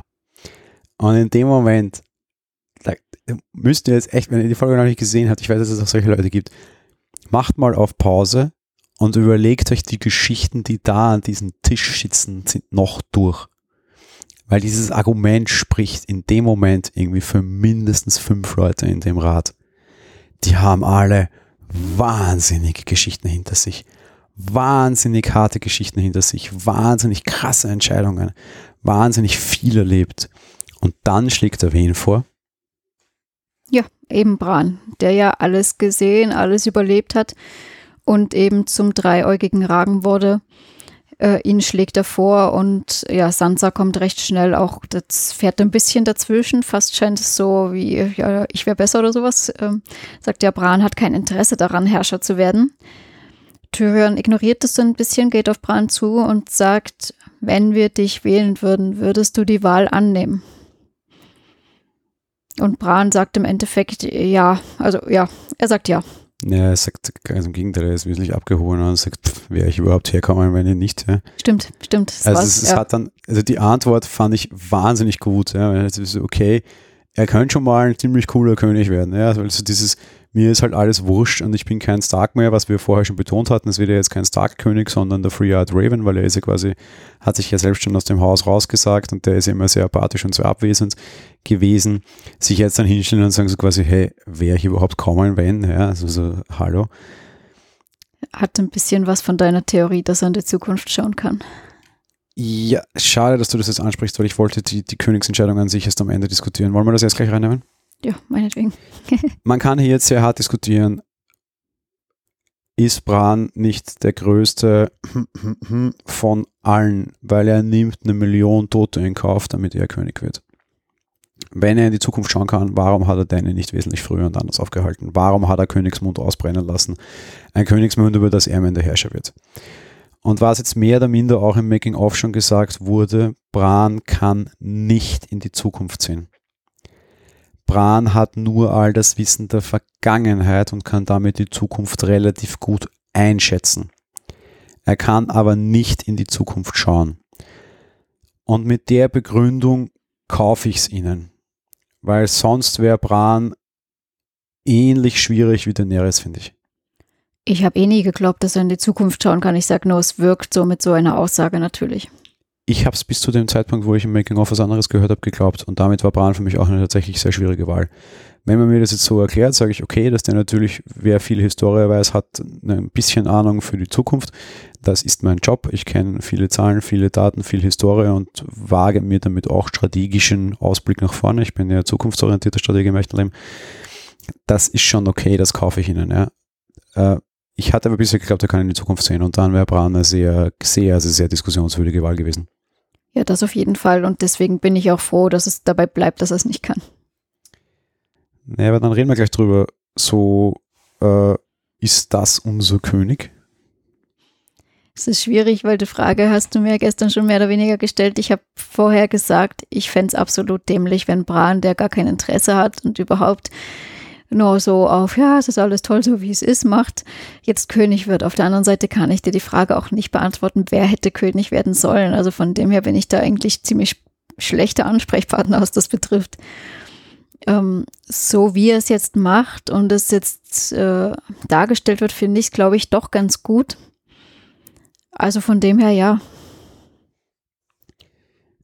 Ich muss leider wieder komplexer antworten. Ich hoffe, ich halte mich dann nach hinten raus kürzer dafür heute ich finde ihn eine durchaus logische Wahl, mit der ich leben kann, vor allem mit gewissen Randdingen, die dann noch kommen. Wir haben ja zum Beispiel nachher auch den Punkt, naja, er kann ja keine Kinder kriegen, aber das ist doch cool, weil wir werden auch in Zukunft aus unseren Abgeordneten, also den Chefs der Häuser, unseren neuen Herrscher wählen. Das ist schon mal recht schlau. Quasi zu sagen, wir, wir brechen endlich aus dem Rat dieser Erb, dieses Erbschmans aus. Ne? Ja. Was ich auch sehr schlau finde, ist die Begründung, er ist der Weiseste von uns allen hier. Wenn wir diesen, dieses Magic-Zeugs noch akzeptieren und sagen, dass er derjenige ist, der alles weiß und damit ist er auch der Einzige, der alles weiß, ist natürlich quasi als Übergangsregierung jemanden zu wählen, der ein Experte ist. Österreich schafft das hoffentlich diese Woche auch noch. So, jetzt habe ich doch einen kleinen kurzen Ibiza-Bezug zu Game of Thrones Austria gehabt, Entschuldigung. Aber so grundsätzlich den schlauesten von allen, den Stammesältesten, so jetzt nicht Alter, sondern einfach Weisheit zu nehmen, ist jetzt auch keine blöde Idee. Ja, eben, absolut. Was ich wahnsinnig bescheuert finde, ist die Begründung, der, der die beste Geschichte hat. Weil Bran hat mit Abstand nicht die beste Geschichte. Und in Staffel 8 jetzt war der völlig gaga und saß die ganze Zeit nur irgendwie äh, emo-mäßig im Eck. Ja. Also sorry, aber die Begründung, die beste Geschichte. Ich, ich fand die Rede von Tyrion wahnsinnig toll. Aber am Ende müsste sagen, wer der Weiseste ist und nicht wer die beste Geschichte hat, weil mir vielen auf Anhieb drei andere Charaktere ein, die da saßen, nämlich alle anderen drei Starks, die eine bessere Geschichte hatten, weil eigentlich ist, wir, wir haben ja nur die Geschichte des Starks gesehen, jetzt acht Staffeln, wenn wir mal ehrlich sind. Ja. Und alle anderen Starks hatten eine bessere Story als Bran. Und dann wird aber gerade der, der König unter der Begründung, es geht um die beste Story, no way. Naja, er hat das ja schon ausführlicher gemacht und gesagt, der verkrüppelte Junge, also der Junge, der abgestürzt, äh, rausgeschmissen wurde, getötet werden sollte, ist verkrüppelt über die Mauer, hat quasi die weißen Wanderer überlebt, ist zum dreieugigen Raben geworden. Also dieses ganze Ding, es wirkt schon, das wirkt schon mächtig. Wenn du denkst, es dann verkrüppelt ist, natürlich am andere auch eine gute Geschichte, aber trotz allem, also ich bin schon dabei, dass das so von dem her, was er alles durchgemacht hat, äh, geschafft hat, vor allen Dingen auch und das eben noch, auch, auch wenn er dann schon ja behindert war, ist es schon das Beste und Größte mit. Naja, du hast da drinnen dieses, äh, und wenn er nicht mehr gehen kann, lernt er fliegen. Also diesen, dieser Anspielung auf den Rahmen, was, was auch einfach schön geschrieben war. Ja. Ähm, aber wenn ich jetzt leider anfangen muss mit diesem Behindertenquartett, dann muss ich halt leider immer den Supertrumpf rausholen und sagen, so, John war tot und lebt wieder und damit ist er der Einzige in dieser ganzen Story mittlerweile und damit hat er gewonnen. Peace out. Naja, der wurde von Magie zurückgeholt. Ja, okay, das andere ist auch Magie. Naja. Mhm. Ja, aber das, was der vorher durchgemacht hat, hat er halt nicht unter erschwerten Bedingungen durchgemacht. Ja, dafür war er schon Anführer, Anführer, Anführer und saß nicht die ganze Zeit immer nur völlig unbehelligt und ohne Anführererfahrung irgendwo im Eckchen. Es ist halt, ich, ich finde es über die Begründung schwierig. Ich kann mit dem Ergebnis leben, ich finde es aber wiederum, wie sie es hier uns verkauft haben, einfach leider irgendwie so auf halbem Weg verbaselt. Ja. Ja, klar, die, die Begründung ist schwierig und natürlich wird jeder darüber streiten können, ob das für ihn nun eine gute ist und er die Entscheidung gut findet oder nicht. Da, das ist ja sehr subjektiv immer. Ja, eben, du hast das schon gesagt, auch dass äh, der Einwand, dass Bran keine Nachkommen gezeugen kann, Südtürien als Vorteil. Zum einen nicht nur eben dieses Jahr, dann wählen wir in Zukunft, sondern eben auch, dass er ganz gezielt Sansa anspricht und sagt, ja, die Nachkommen von Königen können auch sehr grausam sein, wie wir beide wissen. Und genau, und in Zukunft sollen eben dann die Könige bzw. Königin von Lords und Ladies von Westeros gewählt werden. Eben, er schlägt Bran vor, ähm, alle Stimmen im Endeffekt auch für Bran. Es gibt nur eine, die sich enthält, beziehungsweise ihre Stimme nicht gibt, und zwar natürlich Sansa. Sie entschuldigt sich auch mehr oder minder und sagt, ähm, der Norden wird, wie es schon Jahrtausende eigentlich ursprünglich mal war, ein eigenes Königreich sein und sich nie wieder einem Herrscher beugen. Bran akzeptiert das offensichtlich, weil er lächelt und nickt nur. Also das ist offensichtlich gleich ganz abgesegnet und klar. Alle ja, sorry, anderen, da muss ich wieder reinhüpfen. Das ist wieder dieses, dieses Geschichte mit, ach, wir haben noch keine Zeit. Wir haben da jetzt wieder einfach einen, ein, ein großes Thema, das wir durchaus jetzt letzte und vorletzte Staffel auch schon hatten, abgehakt in einer Sekunde mit einem Grinsen von einem neuen König, der hier schon eine doofe Entscheidung trifft, weil er kommt hier nicht seiner Schwester entgegen, weil er ist kein Stark mehr, das hat er tausendmal bedroht, sondern der neue König lässt plötzlich gleich eines seiner Reiche und ein Reich, das gar nicht so schlecht dasteht übrigens, äh, wieder austreten. Man könnte jetzt sagen, es war der Gefallen seiner Schwester gegenüber und er ist ja aus der Gegend, das heißt, er weiß, dass das wahrscheinlich schlau ist, ist schon alles okay. Auf der anderen Seite ist es halt auch echt gaga. Und was ich vor allem gaga von den Machern finde, das ging jetzt über 14 Folgen und am Ende reicht einfach nur ein nicht mal wirklich deutliches Nicken und Lächeln. Ey, sorry, nö. ich finde die Entscheidung grundsätzlich nicht blöd. Das ist schon ziemlich weit weg, der Winterfell ziemlich abgeschieden. Aber da hat der König auch immer drüber rumgeätzt, der alte, als wir noch bei Baratheon waren. Okay, ich muss dann nochmal kurz reingreifen. Ich finde nichts davon blöd, was hier passiert. Ich finde es nur wahnsinnig blöd und viel zu schnell erzählt. Ja, ja. Sie mussten jetzt halt das mal zusammenfassen. Aber das, Um, das Gefühl hast du schon so, oder? Dass, dass hier so da schon und sagt so, so, fünf Minuten bis zum Ende. So, schnell, macht mal hin. Noch vier Minuten bis zum Ende. Komm, Game of Thrones, es sind drei Minuten. Wirklich, wirklich, wirklich für immer, immer, immer aus. Komm, macht mal hin, macht mal hin, macht mal hin.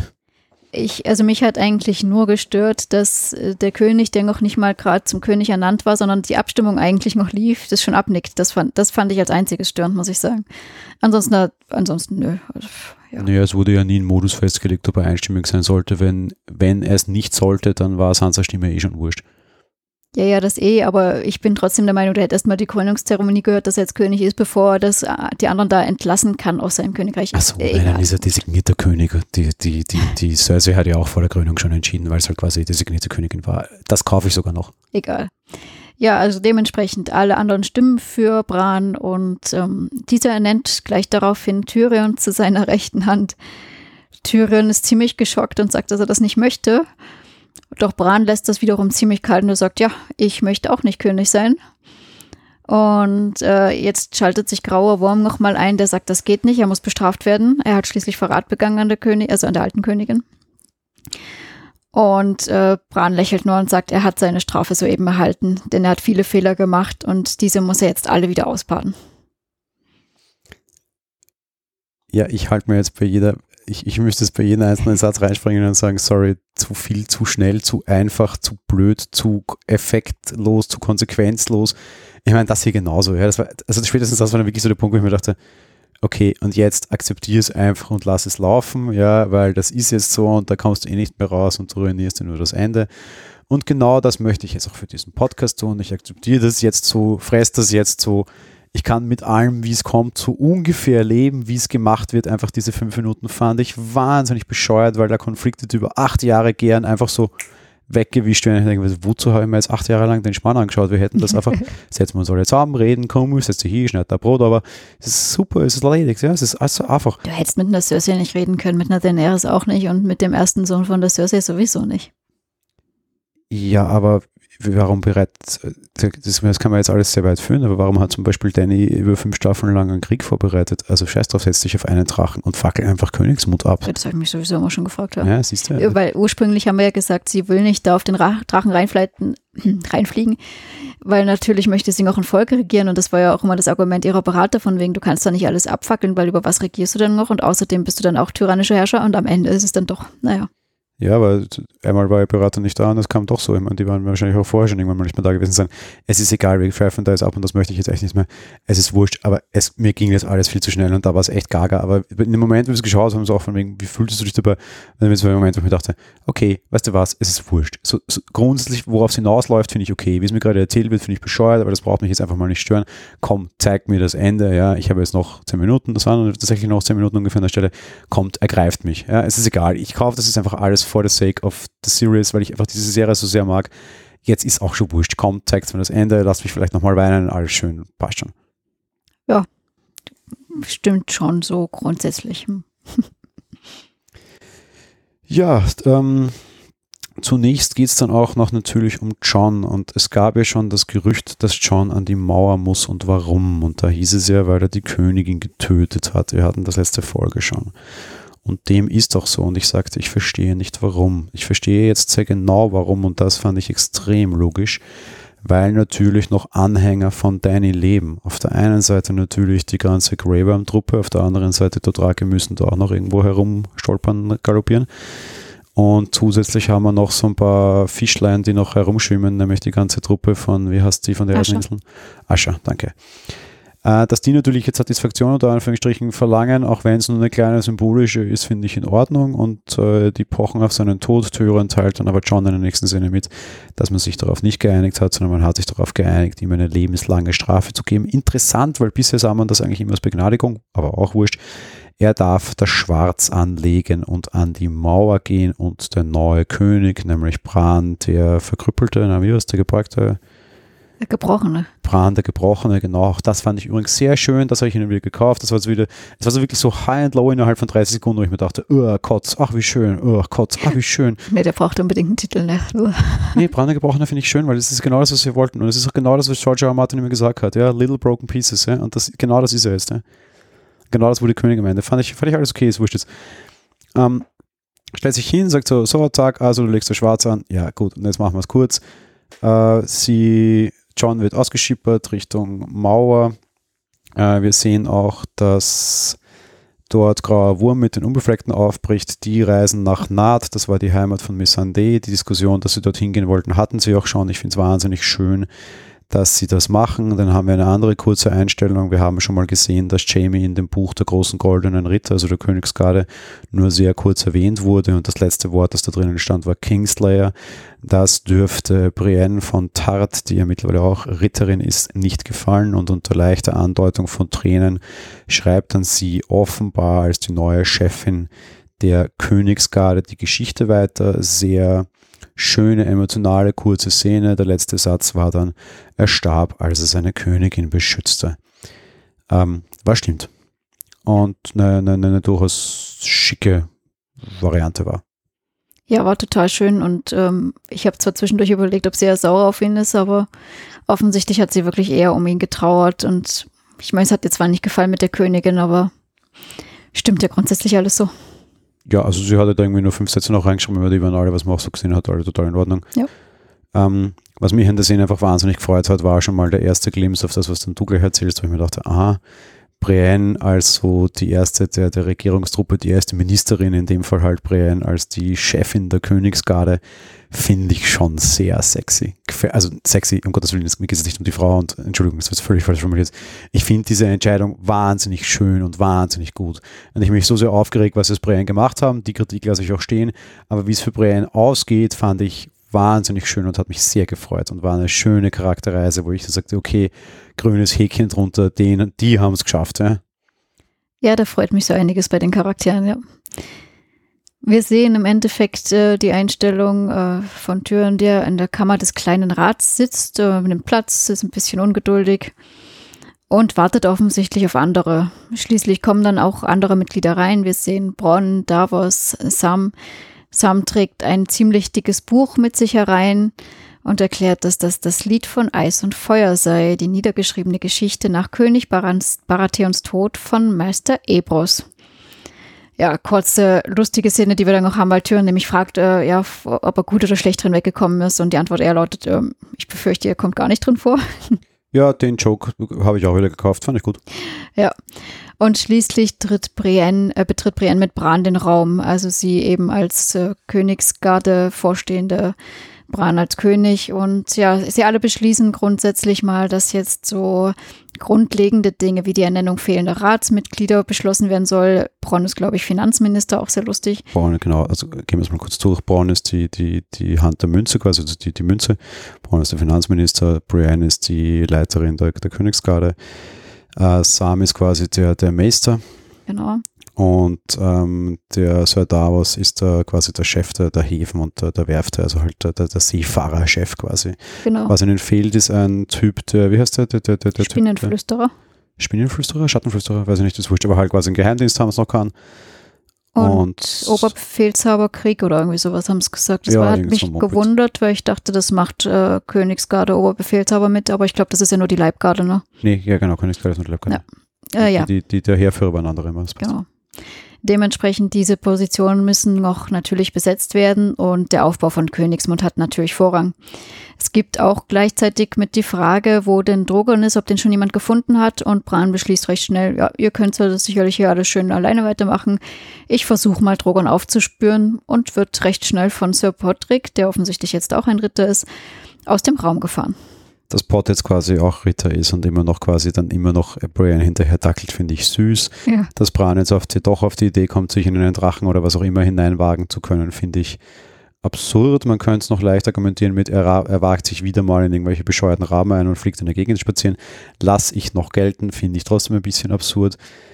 Ich habe mir ein schönes Ende für Braun gewünscht. Ich akzeptiere es jetzt und kaufe es jetzt und denke nicht darüber nach, dass der Hand der Münze ist. Zugegeben, die war immer ein bisschen shady und dass er sehr shady ist, macht er auch gleich klar, indem er als erster vorschlägt, die Bordelle aufzuräumen, noch bevor er die Kanalisation fixt, weil schließlich sind Bordelle wichtiger als der Abtransport von Fäkalien.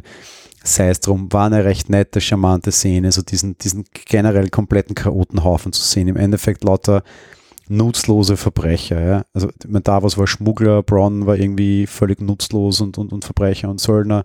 Sam war nutzlos, der wurde zum Sterben an die Mauer geschickt. Ja? Und Brienne so als das Mannweib, das niemand zum Heiraten finden wird und halt quasi nie irgendwie eine, eine vernünftige Königsgattin geben wird. Lauter Little Broken Pieces auf einen Haufen. Alles nur die Ausgestoßenen, Verlassenen, die keiner mehr wollte und plötzlich regieren. Die alle das, das Reich. Ich, also die Szene war einfach schön. Dass es nicht die besten Besetzungen waren, pfeift drauf, aber es war lustig, es war gut gemacht, es war charmant und ich dachte, das war so der Moment, wo mir das Herz aufging, wo ich mir dachte, ach, das heißt, heißt drum, nett, ja, gekauft, nett, völlig wurscht. Nett und überhaupt die Szene an sich war halt auch sehr lustig, weil sie natürlich rumwitzeln. Tyrion auch fragt, ob die Schuld an Bronn beglichen ist, dem ja Rosengarten versprochen war, was er jetzt auch bekommen hat und ja, und so weiter und so fort. Oh war ja, Sir Hunt. Hm? Oh ja, Sir Hunt. Ja. Also es war wirklich sehr erheiternd, die Szene. Ja, und zu guter Letzt, äh, die letzten Szenen, die wir sehen, ähm, handeln so ziemlich die Stark- bzw. ursprünglichen Stark-Charaktere ab. Ich sage ursprünglich, weil natürlich wissen wir inzwischen, dass John kein Stark ist. Und da muss ich nur kurz einhaken aus, aus Regiesicht nochmal. Es war, was jetzt dann kam, war für mich die zweitstärkste Szene dieser Folge, aber auch eine der allerstärksten Szenen dieser Staffel überhaupt und dafür einfach grandios wieder Lob an Benioff und Weiss. Wir sehen nämlich die drei Geschichten des Tages, wie du gerade sagst, ja, alle aus der gleichen Perspektive, weil im Endeffekt sehen wir von allen einen langen Gang, der immer wechselt. Ja. Wir sehen einen langen Gang von Sansa immer aus der gleichen Perspektive gefilmt, genauso das gleiche nochmal mit John und genauso das gleiche mit Arya. Im Endeffekt sehen wir immer über die Schulter eines Starks aus genau der gleichen Perspektive. In völlig unterschiedlichen Settings, immer ein langer Gang, in den sie quasi zu dritt gemeinsam gehen, aber in völlig anderen Szenerien, die du jetzt dann gleich beschreiben magst. Ich fand das regietechnisch wahnsinnig toll gemacht und auch sehr ergreifend, weil da ja dann schon die etwas erweiterte, sehr fulminante Game of Thrones Hymne quasi einsetzt, also halt eben das Lied des Throns. Ich, das war für mich ein traumrührendes Ende. Und was passiert ist, darfst du erzählen. Stimmt, also ganz kurz muss ich nur noch zustimmen. Es hat mir auch wahnsinnig gut gefallen, wie eben das Thema anfing von äh, dem Intro sonst von Game of Thrones und wir eben die Gänge sehen. Und zwar John erreicht die Mauer, wo er von Tormund Geist und den Wildling empfangen wird. Er kann endlich seinen Hund streicheln, äh, Wolf. Und ja, gemeinsam äh, gehen sie allerdings hinter die Mauer. Also wir sehen ziemlich sicher, dass John quasi gar nicht an die Mauer geht, sondern gemeinsam mit den Wildlingen in den Norden zieht und die Mauer und Westeros verlässt. Mögliches Spin-off 1, John und Tormund und der Wolf, drei, zwei Männer und ein Hund äh, reisen Richtung Norden. Würde ich gerne das Spin-off sehen. Gekauft. Ja, wir sehen weiters Aya, die auf, sich auf einem Schiff befindet und äh, lossegelt, die Welt zu erkunden. Sie hat ja schon angekündigt gehabt, dass sie den Westen von Westeros erkunden möchte, denn niemand weiß, was dort ist. Und sie möchte, die Karten hören dort alle auf, sie will das jetzt erkunden und ja, genau das tut sie auch. Mögliche äh, Fortsetzung 2. Patch Boys und Arya Go West. Sansa wiederum sehen wir in Königsmund, äh Quatsch, nicht in Königsmund, was erzähle ich denn? Äh, in Winterfell natürlich, wie sie in der Halle von Winterfell entlang schreitet und gekrönt wird zur Königin des Nordens. Hoffentlich kein Spin-off interessiert kein Mensch, darum ist es kalt und langweilig. ja, da gibt es auch nicht wirklich was. Also, also ich möchte jetzt nicht die einzelnen Königreiche als Spin-off haben, das wäre echt blöd. Aber ja, das waren die letzten Szenen und das war wirklich wahnsinnig toll am liebsten fände ich, hätte ich das Spin-off irgendwie das Triple Z-Team, ja, so der zerbrochene Rat von Winterfell, äh, von, von Königsmund gegen, weiß ich was, Hausmilbenmeer oder so. also, also die, die so als Comedy-Truppe quasi so, so die, die, die, die Anti-Superhelden, ja, ich fände das, also da, da könnte man noch einen guten Comedy-Spin-off machen oder zumindest so eine Miniseries, ja. Werden wir nicht sehen, wird man sich nicht lustig machen drüber, wäre auch vermessen, vor allem, weil du halt dann wieder über Broken Pieces lachst, was natürlich sehr schwierig ist. Dann noch dazu haben wir in der Serie ab und zu, aber gegen Ende raus hatten wir, wurden wir alle dafür gescholten, mehr oder minder. Aber das fände ich auch gut. Ich finde das, mu muss ich sagen, auch ganz gut. So die, den kleinen Rat wie die Pinguine von Madagaskar wäre doch klasse. ja, ich habe irgendwie komischerweise auch so ein bisschen an das denken müssen. ja, aber das war's. Ja, der Drops ist gelutscht, es ist aus. Das waren die letzten Szenen von Game of Thrones. Wir werden natürlich trotzdem nicht müde, unsere Top und Flops zu besprechen, würde ich sagen. ich muss gestehen, ich habe diesmal keinen Flop aufgeschrieben. Ich fand alle ein bisschen, also es gab sicherlich Personen, die ich fragwürdig fand, äh, John, aber ich fand grundsätzlich alle ganz gut gespielt. Ich fand Daenerys Mimik super toll. Ich fand grundsätzlich auch John, auch wenn ich teilweise bei seiner Mimik manchmal äh, lachen musste, weil das irgendwie ganz komisch verzerrt und keine Ahnung wie ausschaute. Ein neuer Gesichtsausdruck, der aber eher irre wirkte. Aber ich fand trotzdem sein mit sich hadern und dieses auch mit sich ringen, was er auch später noch hat, ob seine Entscheidung denn überhaupt richtig war, sie getötet zu haben. So, ich fand das schon grundsätzlich wieder ganz gut mal in der Folge. Sansa war stark, Türen war, ich fand auch Türen und Sam und Bran, ne, ich bleib, ich glaube, ich mache eine Hymne zuletzt auf alle, die mitgewirkt haben, weil ich das Zusammenspiel eigentlich ganz schön fand gut, auch wenn wir es jetzt sehr schnell abhandeln und ich schon viel kritisiert habe. Ich bleibe tatsächlich schnell, aber ich habe sehr wohl Tops und Flops zum Ende. Flop war für mich eindeutig Sam, den als Clown ist zu missbrauchen, diese Folge, und mehr nicht, fand ich sehr schwach. Flop war für mich auch Bran, auch so dieses so nachher, wie er dann König war, fand ich alles ein bisschen absurd.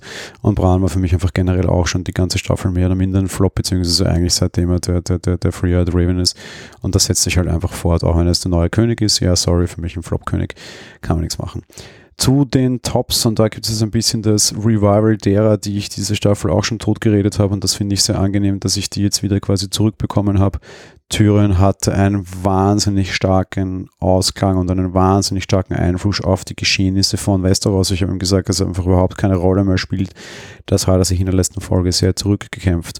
Mein zweites Top ist noch überraschend. Ich habe ihm gesagt, dass ich diese Drachen fürchterlich hasse und für deren Effektbudget einfach viel zu viel auf die, äh, über, den, über den Jordan gegangen ist.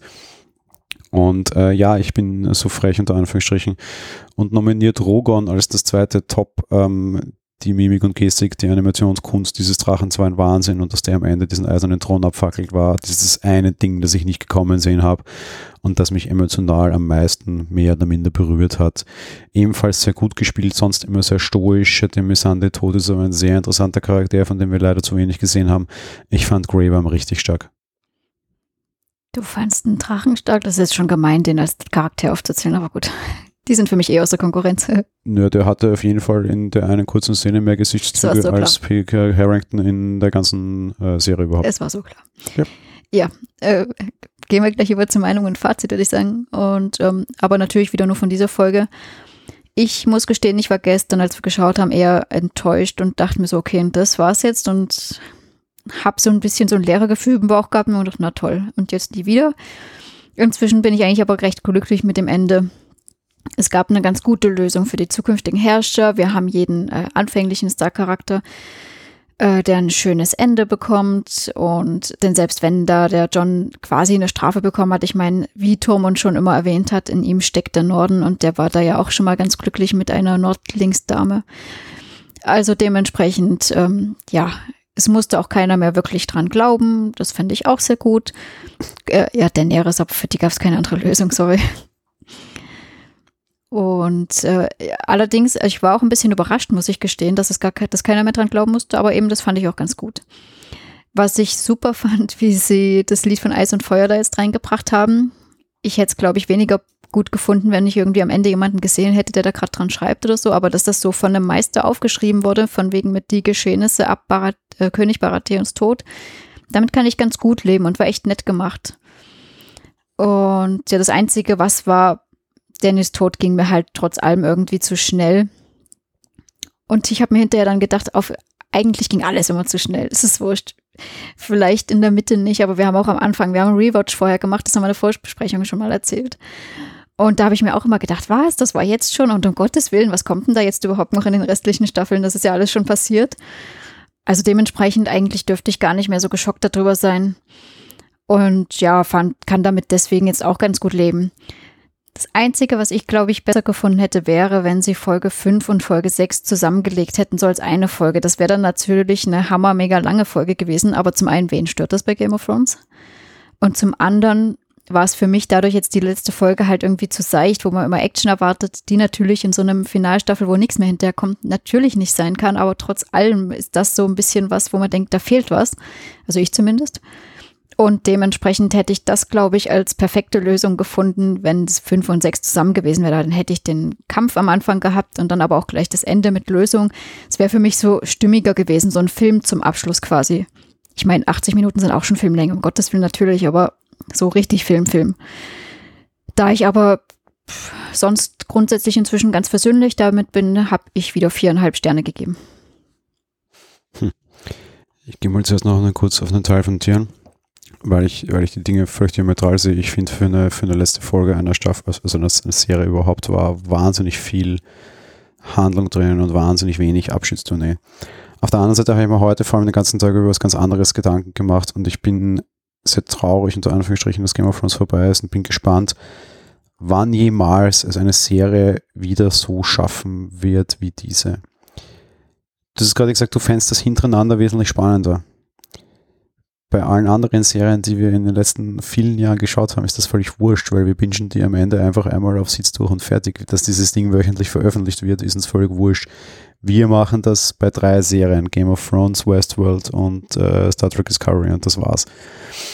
Und noch dazu macht das die Welt immer noch im Wochentakt. Und bei keiner anderen Serie auf Gottes Erdboden momentan macht das die Welt noch gefühlt so. Ja. Wann wir jemals wieder so ein Ereignis bekommen, dass auch so seriell im Wochentakt geschaut wird, keine Ahnung. Ich bin allerdings bei dir. Ich glaube, diese Serie, diese Staffel, ich habe lustigerweise in der ersten Folge genau das gesagt schon, ja, wird besser, wenn du sie am Stück guckst weil du dann auch weniger so diese Erwartungshaltungen hast und diesen Aufbau hast und diese Spannung hast, die du nicht, die du nicht mehr los wirst. Ja. Ich finde es sehr schön, das jetzt so genossen zu haben und bin gespannt, was da als nächstes kommt, dass das schafft. Ähm, ich glaube aber auch, dass sie eher für, für Streaming produziert wurde, unter Anführungsstrichen, als für das, wie sie uns verkauft wurde, was am Ende für die Nachwelt sicherlich auch eine bessere Entscheidung ist. Ähm, ja, so zum, zum Generellen für die Folge, wir werden nochmal eine eigene, eine eigene Besprechung für die ganze Serie haben. Darum, ja, das kündigst du noch an. Generell muss ich sagen, die letzte Folge zeigt mir halt das, was ich die ganze Zeit schon gesagt habe. Es ist mir viel zu wenig Zeit und gerade der zweite Teil der Folge hat mir das einfach extrem stark gezeigt, beziehungsweise was mich einfach auch schon massiv geärgert hat und vielleicht war das schon so das erste mich am Pieksen, was zwischen diesen langen Cut passiert ist. Also die vielen Wochen quasi vom Fall zum Wiederaufbau von Königsmund hat mich auch wahnsinnig interessiert. Für das war halt einfach überhaupt keine Zeit. Äh, ja, das, was jetzt rauskam, finde ich okay, aber eben durch zu wenig Zeit und zu schlechte Erzählung war da dazwischen drinnen einiges cheesy. Würde ich das jetzt normal bewerten, müsste ich das einfach eiskalt durchfallen lassen, aber als Serienende lasse ich es ihnen gelten und es war recht vernünftig produziert. Und viele wahnsinnig schöne Szenen drinnen, dafür auch teilweise wirklich fest daneben gehauen. Was ich mir heute auch noch so gedacht habe, ich habe in Folge 1 oder 2 irgendwann mal ein paar Krokodilstränen zerdrückt bei irgendeiner Szene. Ich habe es auch dazu gesagt, ich weiß nicht mehr welches war, aber ich hatte das in Folge 1 oder 2. Und ich hatte das beim Finale nicht. Und das ist auch schon mal ein großer eigentlicher Knackpunkt. Dass ich sage, okay, emotional haben sie es offensichtlich dann am Ende auch nicht so ganz delivered, weil eigentlich hätte ich mir in fünf oder sechs erwartet, irgendwo eine, eine Sache zu haben, wo ich heulen muss wie ein Schlosshund.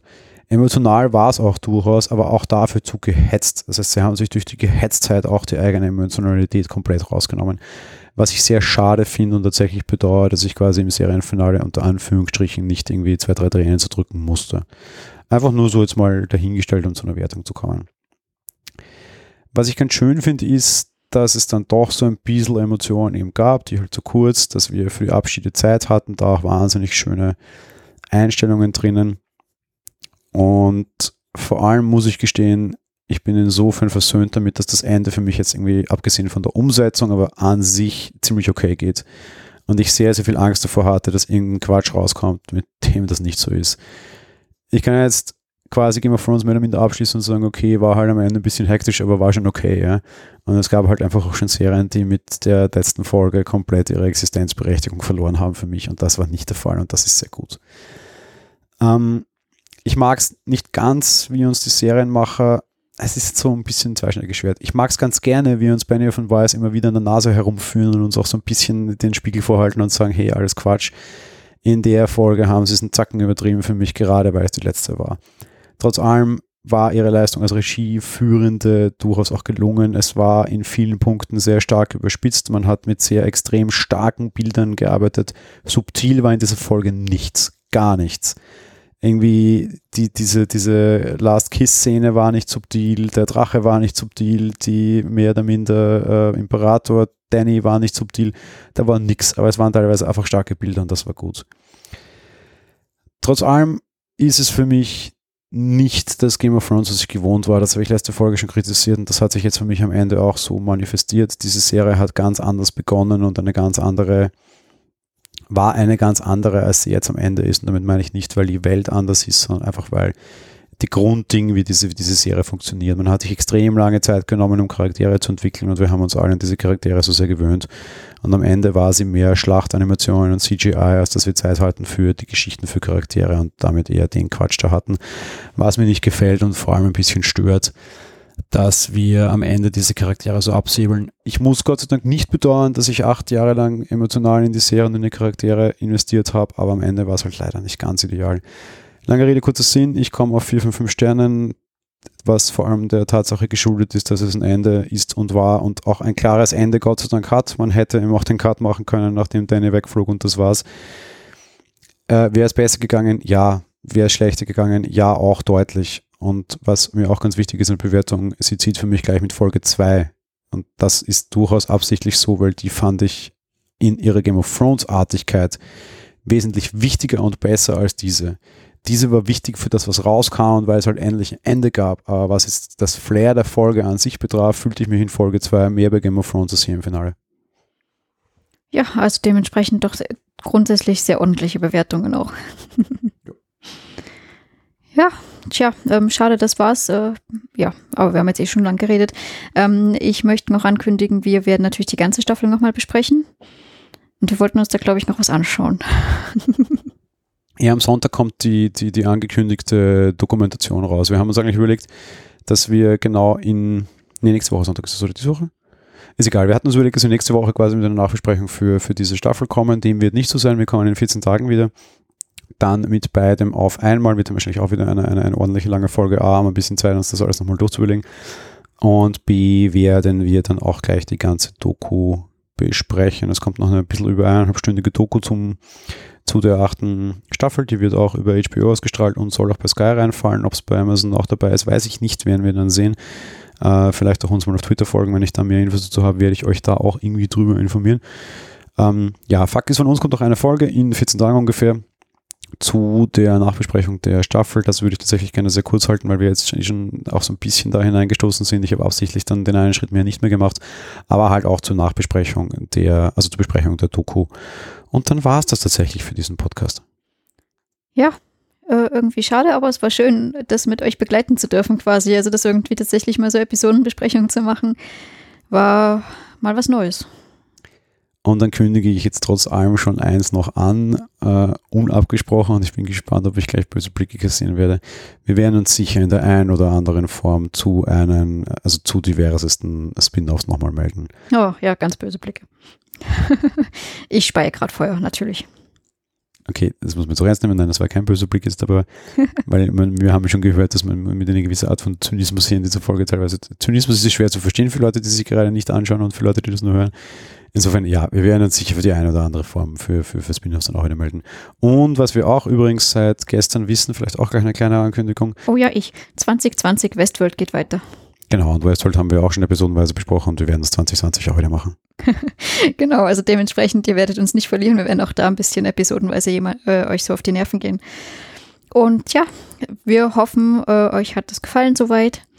Melden uns eben in 14 Tagen das erste Mal wieder zu Game of Thrones nochmal ein allerletztes Mal. Und genau, ja, sonst hört ihr uns ja sonst eh auch zu Filmen und Serienfolgen eh. Sonst eventuell. Ja, dementsprechend bleibt mir nur zu bleiben. Vielen Dank an alle Zuhörer, egal ob jetzt gerade momentan live oder sonst natürlich, wenn ihr unsere Folgen herunterladet. Vielen lieben Dank, dass ihr dabei seid, das mit uns gemeinsam durchmacht.